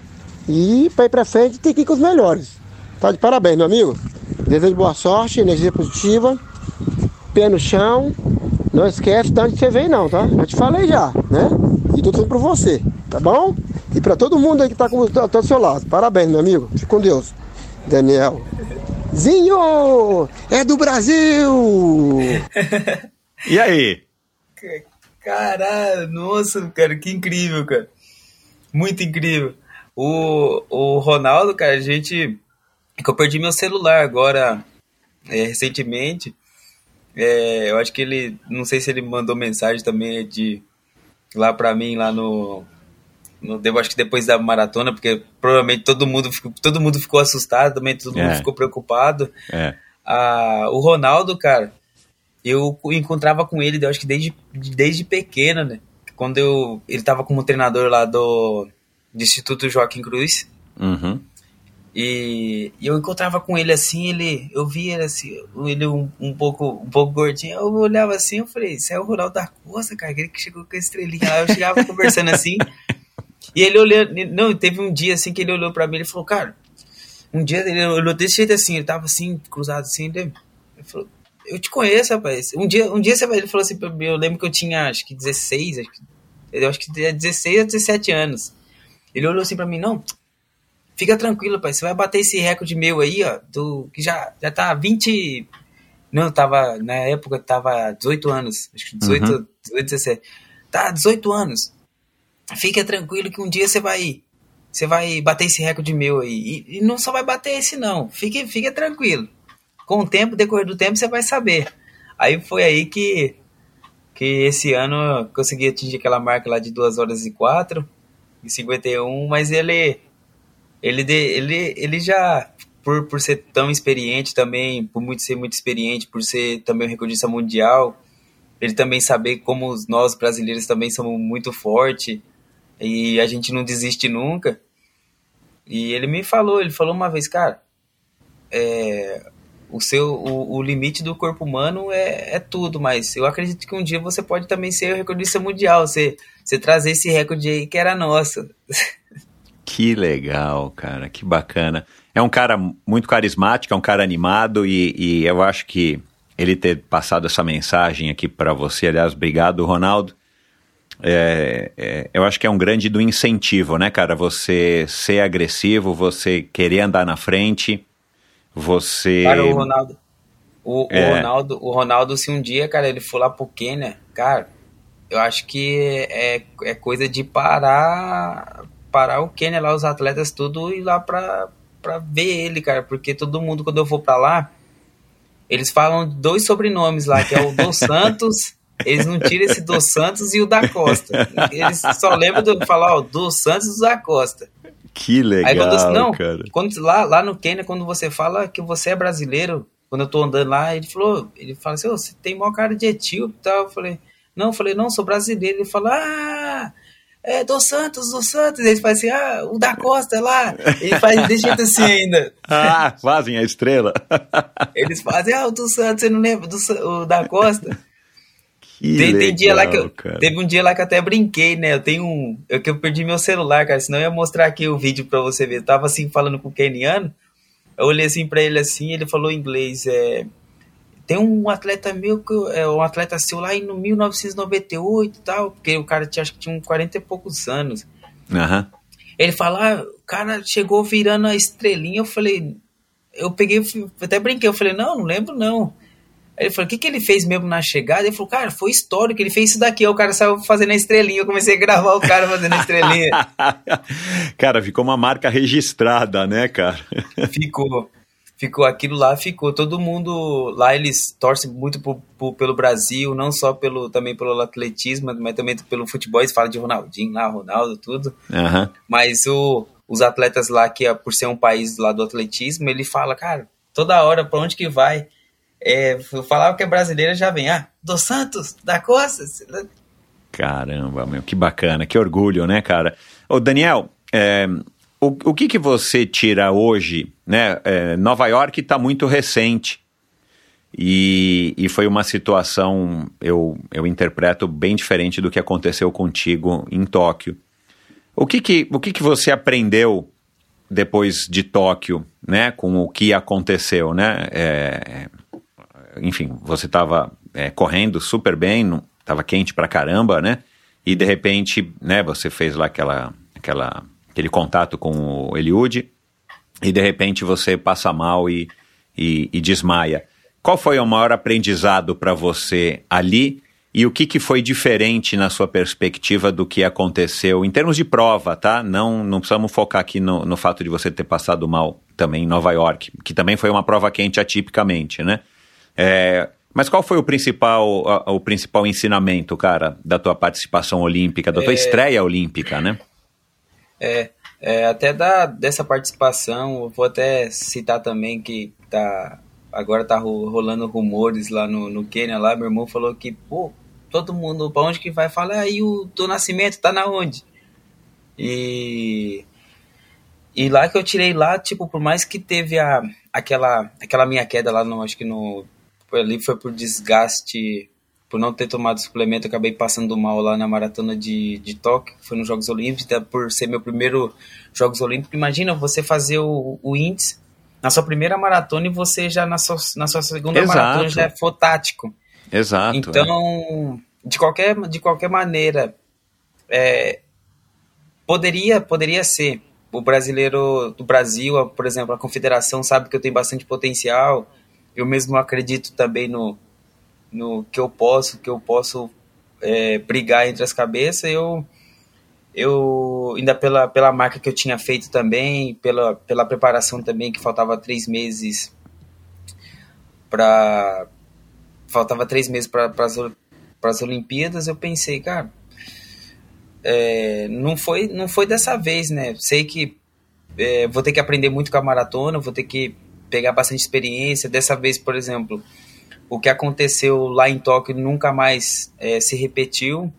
Deixa eu ver, eu acho que repetiu só uma, uma vez que, também, que foi em Valência, mas em Valência eu também não sabia como correr na Europa, eu não sabia qual mesa, eu não sabia qual número de mesa, depois que eu fui aprender no meio da prova. Então, nessa vida é tudo aprendizado. É até você se tornar um cara experiente e aí, tipo, se, depois se você acabar errando, errando os mesmos erros, aí é, fica, fica um pouco mais difícil, né? Uhum. Mas, por exemplo, a parte da hidratação, eu não, eu não deixei passar a parte da hidratação. Se você vê a, a minha corrida com, é, competindo na Europa, eu, eu gosto de competir rápido, é, de estar ali naquela maratona com os pacemaker na frente e, e sair rápido. É, como se fosse um corredor agressivo, né? Uhum. É, foi nisso que a qualidade que o pessoal tá, tá dizendo. Que, é, que agora que eles perceberam. Mas lá no Kenny eles não achavam que eu não tinha tanto potencial, não, por ter corrido 2,9 e ter abandonado na Olimpíada. Mas o que repercutiu bastante foi a minha superação depois, né? Que foi, acho que foi o que foi o retorno. E provavelmente é isso que eles que eles estão que eles vão esperar, né? Porque o público eles vão querer, com certeza eles vão querer ver de novo isso. Exato. E ainda mais de ter feito aquela maratona de Nova York, eu sei que teve muitos erros ali no, no meio ali. Teve muitos, não teve só pouco. Teve a parte da teve a parte da alimentação, a, teve a parte também da, da tática também que era muito importante. A de saída, teve alguns erros pequenos ali, por exemplo, na questão do ritmo, eu não sabia que era milha também. Acabei ah, eu ouvi aprendendo falar isso. É. aham. a, a parte da, a parte da placa ali, porque tinha. Eu não sabia que placa que era. Por exemplo, às vezes eu olhava no relógio, eu achava que o relógio estava meio. Tava. Tava doido. E, e, e dava um pouco de oscilação no, no ritmo também. Uhum. E na semana, na semana da, da maratona também eu já. Já não tava tão, tão bem, tava. É, acho que a alimentação tava vomitando e tendo diarreias também. Uhum.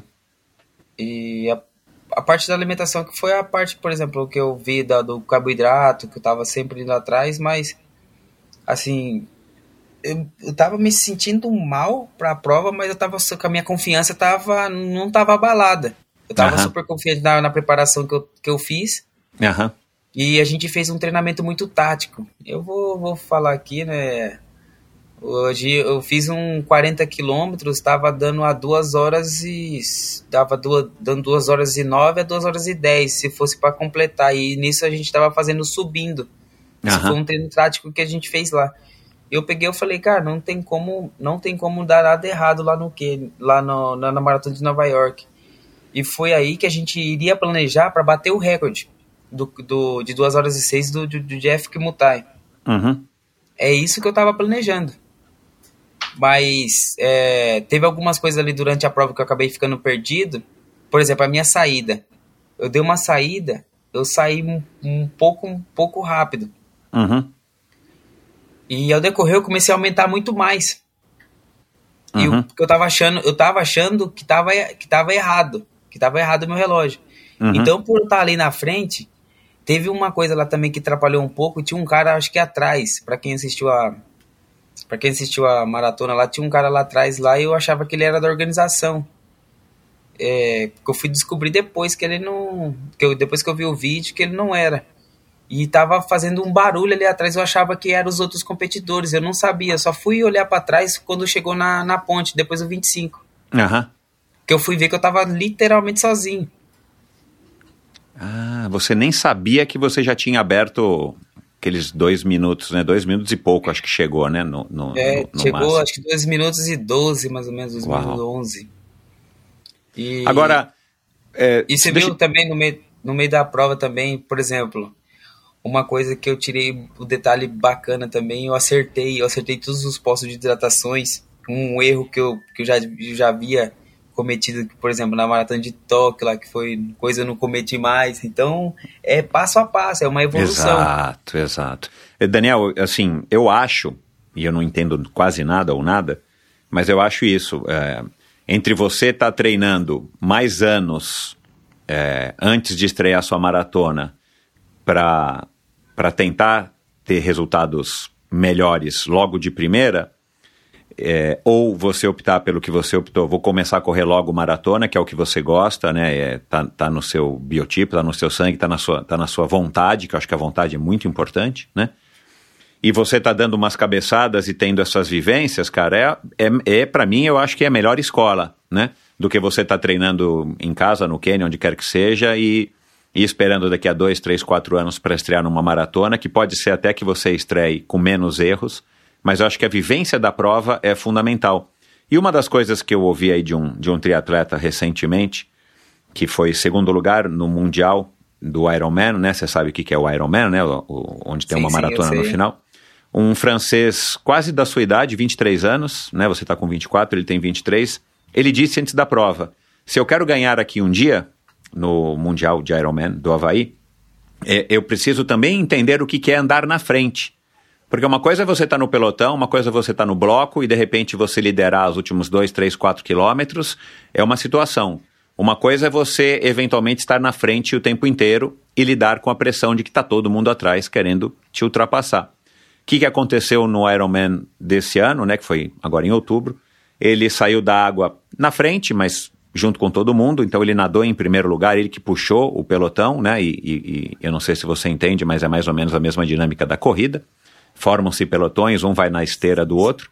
Ele, é, ele saiu da transição da bicicleta em segundo ou terceiro lugar, mas logo assumiu a liderança, pedalou quase que 180 quilômetros sozinho na frente, e ele correu até os, que os 34 quilômetros na frente à maratona. E ele foi ultrapassado somente por um outro competidor, um norueguês, ele chegou em segundo lugar.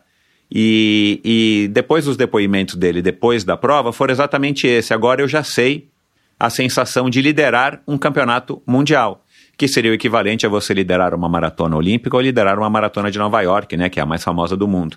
É, e você já teve essa sensação por 30, 30 quilômetros, 30 e pouquinhos quilômetros. Quer dizer, é, eu acho que isso, como vivência esportiva, para você é fantástico. E o que eu ouvi, não sei se foi você que falou, alguém, você disse para alguém, é isso, poderia ter dado, ter dado certo, né? Você bateu na trave e, e eventualmente você poderia ter sido, sim, campeão da Maratona de Nova York, é, arriscando tudo que você tinha, mesmo com os pequenos erros, e provavelmente muita gente ali que chegou bem também teve os pequenos erros, uma prova perfeita é praticamente impossível, né? Então, eu acho que, é, na minha humilde opinião, aqui não sou um entendedor, mas eu acho que essa tua atitude, eu acho que diz muito da onde você pode chegar e só ganha quem arrisca, né? Se você não arriscar nada, como disse o Ronaldo aqui, né? E ele sim tem uma experiência, né? Por isso que eu estou aqui não estou imitando a opinião do Ronaldo, eu tenho a sua opinião, sim, mas eu sim. acho que o Ronaldo pode, acho que o Ronaldo pode avalizar, avaliar, avalizar aqui a nossa, a minha opinião e a sua. Eu acho que você está no caminho certo e essa estratégia é, é válida. Igual, por exemplo, se tivesse dado certo lá, é, se, por exemplo, se eu tivesse. É, é, porque todo mundo é, fala da. Se eu tivesse um pouco saído atrás, eu poderia ter, ter ganho a prova. É, mas tipo, eu saí, eu saí ali no réu, eu tava sentindo muito confortável e eu fui indo embora. É, lá na frente pode acontecer qualquer coisa, porque a gente não está preparado para aquilo. Mas o mais importante é a gente tirar de letra aquele, acho que alguns erros ali que a gente fez e a gente seguir adiante e tirou muito bem de letra aí também, pelo ritmo também, porque assustou praticamente o mundo inteiro. Hoje Assustou o mundo no... inteiro. É, vi no, no, Eu vi alguns vídeos aqui com, com o Flávio também, a gente viu o, o YouTube, os, por exemplo, acabei correndo uma, uma, uma milha mais rápida do, já, já corrido em maratona. Um é, tempo de meia excelente, né? É um tempo um de meia um. excelente, um e um. E, e, demonstra, e demonstra que, ainda mais por ser jovem ainda, acho que, por exemplo, 24 anos tem, muito, tem muita coisa para aprender, tem muita experiência ainda, tem, tem muita coisa para errar ainda para chegar lá na frente e atingir a perfeição, né? Exatamente. É, e as, a, por exemplo, nós, nós vivemos a vida inteira atingindo a perfeição, né? tentando atingir a perfeição Tentando e a gente atingir. sai é. tentando a gente já igual uma, uma frase que eu vi lá acho que minha avó sempre falava falava pro meu tio desse jeito eu lembro é que nessa vida a gente sempre a gente vive aprendendo e morre sem saber de nada É verdade, eu já ouvi algo assim. É verdade, cara. A gente tem que ter essa humildade, né? sim e, e ali naquela prova é, por mais que aconteceu aquilo ali eu fiquei eu fiquei muito eu fiquei muito incrível porque eu pensei cara minha a minha preparação mental foi incrível. Minha a minha preparação mental foi incrível porque cara eu liderei a prova do começo até o 32 aí se eu for ver as qualidades do recordista mundial que ele bateu o recorde pelo, pelo aquele tempo que eu tava lá pelos detalhes é, se, se eu tivesse completado a prova cara imagina é, você correr sozinho sem Então. ninguém cortando vento nada pra ninguém. São são detalhes é, como diz é, quem não arrisca não petisca né O- O que passava pela sua cabeça ali naquela, naqueles quilômetros todos, né? Assim, você, você, você tem um trabalho mental, psicológico que você fica 100% focado na prova? Ou, sei lá, tem alguma coisa que você fica fazendo de autoajuda, de, de se estimular? Como é que foi o teu... Para encerrar aqui agora, o que, que você ficou pensando naqueles momentos que você estava ali na televisão, você sabendo, né? Tinha a moto, o carro da televisão ali na tua frente, e você liderando a maratona mais famosa do mundo. Eu tava, eu tava, eu estava super, eu, eu estava super tranquilo ali na, na naquela, naquela maratona, porque eu, eu já via muita coisa de major. Imagina você, aquele já sabia que aquele clima que iria estar né, em Nova York, aquele percurso inteiro, mais de acho que 3, 3 milhões de pessoas na- nas ruas acompanhando a prova inteira. Então você tem que ter uma que o, o pessoal chama de sangue frio. Você tem que ter o sangue frio, tem que ter calma, respirar fundo e só manter a mente relaxada e fazer aquilo que você treinou. Mas o que contou muito ali foi a coragem e a confiança, né? Pra, pra dar as caras ali na frente e ir pra frente também, ir pra cima. Imagina se tivesse dado certo. Eu vi alguns managers lá falando lá pros outros atletas, cara, os caras falando assim de jeito, rapaz, nunca mais vocês faz isso. Aí o cara perguntou, oxe, mas por quê? Você não viu? O brasileiro saiu, cara, ele saiu e foi. É um cara, tipo, você não pode deixar um cara de duas quatro e ir embora sozinho. Por mais que vocês quebram lá na frente, é, não pode cometer esse erro. E também a coragem, ainda mais por ser jovem ainda, tem muitos atletas demoram para atingir essa essa confiança né, por si próprio mesmo. É, e que também comparar, também come- começaram a comparar com, com, com os recordistas, né? Até também como, como o Ronaldo também, porque imagina pro Ronaldo, a metade da prova ele negativou, cara, ele bateu o recorde mundial. Então, é, é um preparo é, na, na o, preparo na confiança que é, que é que é muito importante. Você se preparar, você falar agora eu vou, é, tá focado, procurar sempre as coisas é muito importante ali que te ajuda. Ah, agora a questão, a outra questão que também que eu queria que eu queria falar antes da gente e da gente encerrar, quando eu tava lá no Quênia lá, o pessoal falava do, do Ronaldo, falava dessa maratona que ele fez, que é que cara, para eles lá foi um foi o primeiro cara foi o primeiro cara a a correr abaixo de 3, 3, 3 por quilômetros, né? Aí imagina, é, o Kipchoge agora, ele estava correndo agora, se você observar a maratona de Berlim, chegou alguns momentos da prova que ele estava abaixo de duas horas. E chegou no, é, em velocidade, chegou no final deu uma oscila- o- oscilação. E aí eu comecei a ver ali alguns documentários, algumas coisas ali, que estavam medindo ali a, a mesma a, a mesma evolução minha com a dele, depois começaram a ver a parte da. Porque teve um tempo ali na Maratona de Nova York que eu tava correndo abaixo também. Uhum. E, e- Então, e como é que quando- você se sente com tudo isso? Essas Ah, comparações, esses vídeos, você se vendo no YouTube. Ah, no, no eu, eu, eu, eu, fiquei o tempo inteiro, quando eu tava lá em Nova York, eu tava tão feliz, cara, eu tava alegre. Tava, sabe, pessoal fala que eu corro com alegria nas pernas lá, lá no, no quem os caras sempre falam isso, mas a, o, que eu, o, que eu, o que eu senti ali, fala, nossa, tô passando, tô numa major, cara, tô liderando aqui, é, pra mim foi muito incrível, foi muito incrível, eu quero quero retornar, quero retornar agora em breve lá pra lá e continuar fazendo o trabalho ainda em cima disso. Vou, vou continuar ainda batendo na mesma atleta, na, na mesma tecla, mas agora sendo mais utilizando, como que eu vou te dizer, é, tá bem preparado, mas também levar um pouco a Sim. A É, você, maturidade você, tá, também. você tá mais experiente. A cada maratona que você faz, a cada prova importante que você faz, você tá com uma maratona a mais no teu currículo, na bagagem, na experiência, né?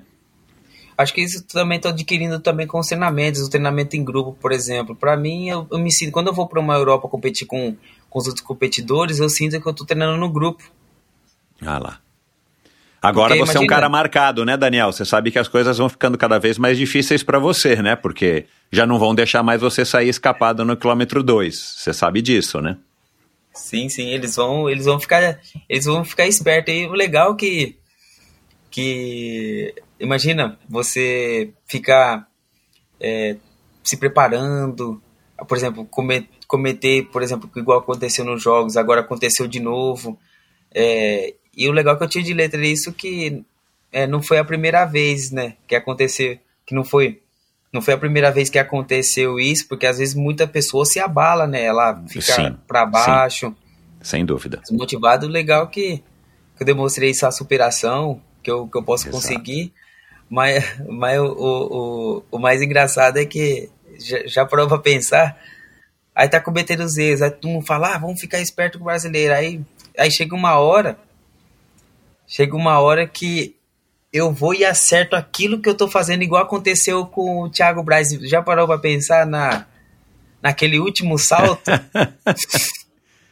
E aí, cara, o que, que vai ser isso para você? Chegar em primeiro na sua. Quer dizer, vencer a sua primeira maratona. é, vai, vamos dizer aqui, você já venceu algumas, mas uma maratona importante, como de repente a, a- de Paris, né, daqui a dois anos, ou uma Major. Ano que vem você deve correr alguma Major, né? Sim, sim, eu vou correr. Aham. Eu vou correr algumas. Eu vou, vou decidir ainda qual, qual, Aham. qual que eu Aham. vou entrar. E o que, que vai Mas- significar isso para você, você romper a faixa ali de uma maratona dessas? E quem sabe um recorde? Ah, pra mim vai ser incrível, hein? É, porque, por exemplo, é, é, você vê, eu, eu vi bastante, né? Por exemplo, eu vi o Marius ganhando a sua primeira major, eu vi o, o Ronaldo batendo o recorde de ganhar na major, por exemplo, assistir as major, eu fico, eu fico assistindo as major, eu falo, cara, um- eu fico assim, eu fico assim, querendo, falo, será? Mas aí o pessoal fala, não, tenha paciência, sua hora vai chegar, tudo, Exato. tudo tem seu tempo, tudo tudo no tempo. Então, por mais que eu tenha é, que eu sou jovem ainda, eu tenho para maratona eu tenho que ter muita paciência. Uhum. Isso aí. Eu tenho que ter muita paciência, eu tenho que é, focar na minha preparação, não, não queimar tanta etapa. Que Uhum. uma hora, uma hora vai chegar, por exemplo, ainda mais que o que os atletas agora de ponta, eles são, acho que 10, às vezes quando eu vou correr, o pessoal fala, cara, o cara é mais 10, 10, às vezes o outro é 15, alguns são 20, mas 20 anos mais velho do que eu, com eu com uma marca muito superior ainda. Então eles, eles pegam e eles falam, eles falam, até lá no Kenya, falam, cara, vai se divertir um pouco. Os caras falam, se diverte aí, treina, treina tranquilo, aproveita. Exato. Aproveita pra fazer uma felicidade. preparação. Corra com É, felicidade. Sim. Às vezes tem alguns lá, porque lá no Quênia, a maioria deles lá, porque é totalmente diferente do Brasil, eles correm, eles começam a correr depois dos 20 anos. Uhum. Lá no Quênia tem essa tradição. Lá ninguém começa desde pequenininho mesmo, assim. Às vezes os pequenininhos, eles sonham que um dia pode ser atleta. Às vezes eles veem a gente passando lá correndo, eles veem a gente correndo eles correm também junto. Mas é depois dos 20. Aí, lá no Quênia, lá, eles começam... a- Eles chamam eu lá, que é uma frase dele, que ele chama de Kijana. Kijana lá, e fala... Ah, Isso aí é a. Eles falam assim, isso aí é a. É a, é a Kidiana da maratona. Cara, que bacana, cara. Essa, essa experiência que você está tendo no Quênia, essa troca de, de, enfim, né, de energia, de treinamento, de cultura, outras vivências, comida. Eu vi você falando num outro podcast que você tem uma comida lá que você gosta. Agora, é, parabéns, cara. Acho que você está no caminho certo. Você é um cara que tem uma energia boa. É, e você, claro, né, tem velocidade nas pernas e tem pulmões aí que aguentam fazer o que você faz.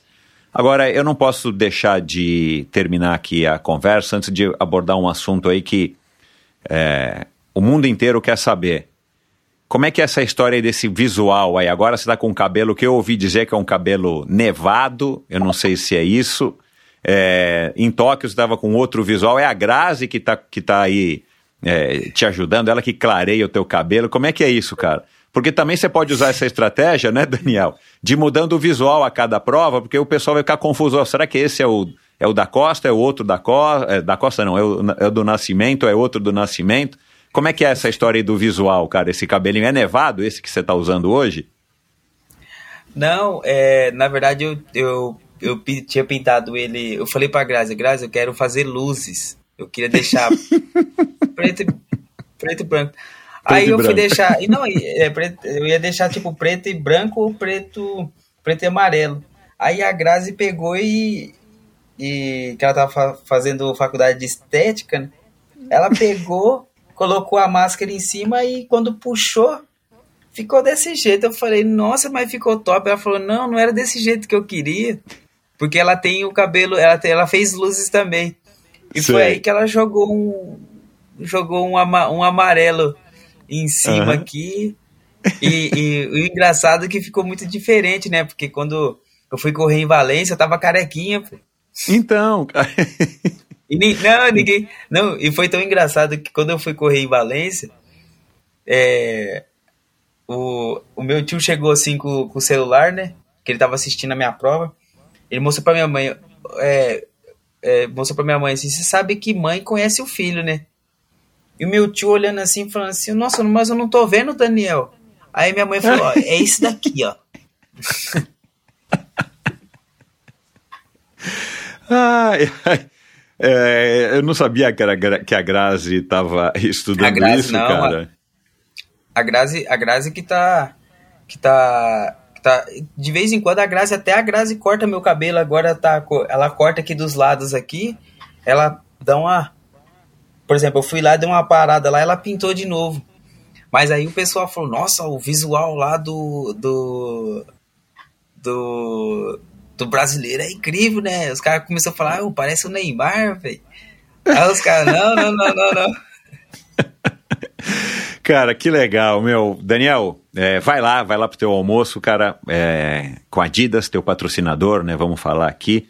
E você tem um patrocinador, você tem um patrocínio hoje do, da uma parceria com a Strava, né, da Rosana, um, um beijo aqui para Rosana e, e, da Blue Logistics, né, logística Blue, alguma coisa assim, não é?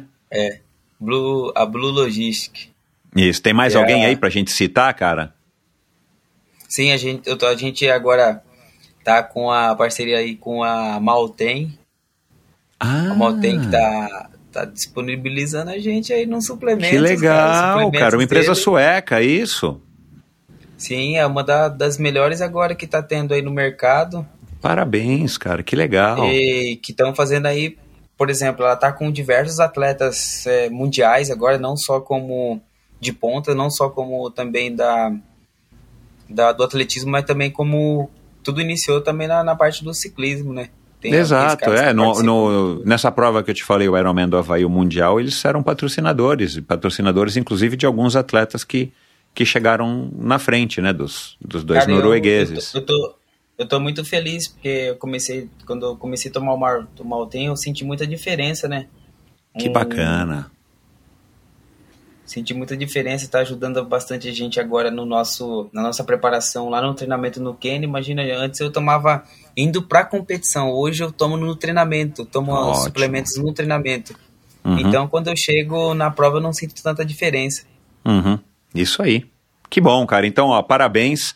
É, que você tenha muito sucesso, Que 2023 seja um ano mágico para você.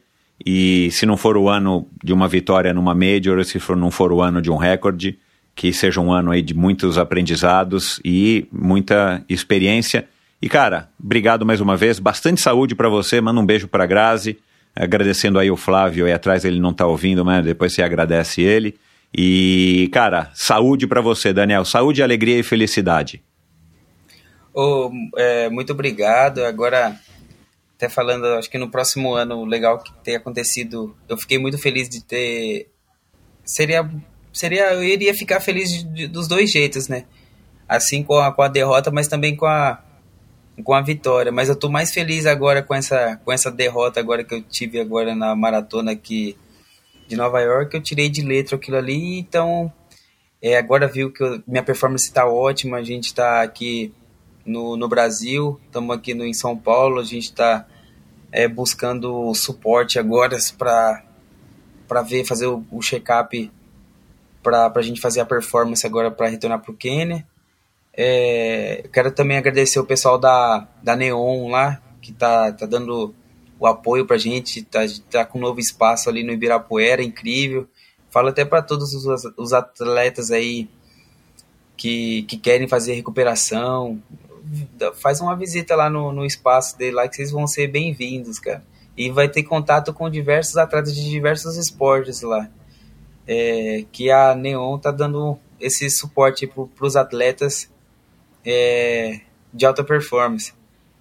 E, e também quero, quero avisar também que no próximo ano você bem objetivo. Vai? Vou, Não pode falar ainda. É, vai ser bem objetivo. Legal. Que bom, cara. Obrigado e, então, Daniel. Obrigado. É, que, que tenha um, um ótimo dia aí. Eu fico muito feliz de estar falando com você novamente. É, ainda mais que a gente sempre. É, nossa a maioria das nossas entrevistas era totalmente diretamente do Quênia e para mim é, é uma honra de estar falando com vocês, da, ainda estar tá fazendo esse podcast na endorfina. Obrigado, cara. E é isso, espero que você tenha curtido essa conversa tanto quanto eu curti. Tinha certeza que daria uma conversa espetacular. É um, um garoto aí que. O Flávio, o Flávio é um ouvinte do Endorfina, um apoiador do Endorfina, um dos primeiros apoiadores do Endorfina desde 2019 e, e um cara muito bacana. Tenho conversado aí com alguma frequência com o Flávio e, e ele que também corre. E, e o Flávio está ajudando aí o, o, o, Daniel, né? Deu essa guarita aí pro Daniel agora aqui em São Paulo. E, e o Flávio já havia me falado, né, de algumas características aí do, do Daniel que chamaram atenção nele e que de fato agora eu pude comprovar um cara muito simpático, um cara muito franco, aberto. É, é, é o estilo é o estilo do brasileiro que a gente sabe que muitos têm e que a gente gosta e que o, o mundo gosta, né? O Brasil gosta, o mundo gosta. Então, eh, foi uma conversa fantástica. Pena que ele estava com esse compromisso aí lá na Adidas. A gente teve que é, encurtar aqui algumas, algumas questões que eu, que eu queria conversar com ele, queria abordar com ele, mas não tem problema. Agora ele já é de casa e ano que vem eu trago ele novamente aqui numa brecha é, entre uma prova e outra e esse ensinamento agora no final dele, né, ele chegou a dizer que estava feliz com o que aconteceu em Nova York, claro, não pelo que aconteceu, mas pela maneira como ele reagiu ao que eh, ele passou agora em Nova York. E a gente está gravando essa conversa na mesma semana ainda, né? Hoje é sexta-feira, Nova York foi no domingo. Então, é, acho que é bem autêntico isso que ele falou aqui. E essa questão da felicidade que ele falou, né? Felicidade nas pernas, me lembrou muito do José João da Silva, vencedor da São Silvestre e um super corredor, um super maratonista, falou isso aqui para mim, já faz alguns episódios, que a hora que ele começou a correr com felicidade, ele começou a desempenhar e aí ninguém mais segurou ele. E então é, eu acho que a própria mensagem do Ronaldo também acho que, que, que diz muito né, sobre a personalidade, sobre a, o potencial do, do Daniel. Bom, é, mande uma mensagem para o Daniel. Eu vou colocar aqui o Instagram dele. Se você não segue, é, sigam. Mandem uma mensagem para ele dizendo que vocês conheceram a história dele aqui a fundo e o que, que vocês acharam. Façam perguntas, elogios, deem palavras de incentivo. A gente falou aqui sobre o Ronaldo, né, que já passou por aqui, o Daniel Chaves, outro maratonista que já passou por aqui, ah, o Danilo Balu, como eu citei, quem mais? Ah, o José João da Silva, a Rosana do Strava, né? Mandei aqui um abraço para ela, ela tá apoiando aí o Daniel também, já passou por aqui. Você ouve esse episódio de hoje e todos os episódios de Endorfina também no meu site, endorfinabr.com. Lá é o local onde você pode assinar a newsletter semanal, você pode é, acessar ali um link para o meu perfil no YouTube, meu canal no YouTube, onde você vai poder assistir essa conversa. Você pode também lá linkar direto para o meu perfil no Instagram, EndorfinaBR, vai lá e siga o Endorfina.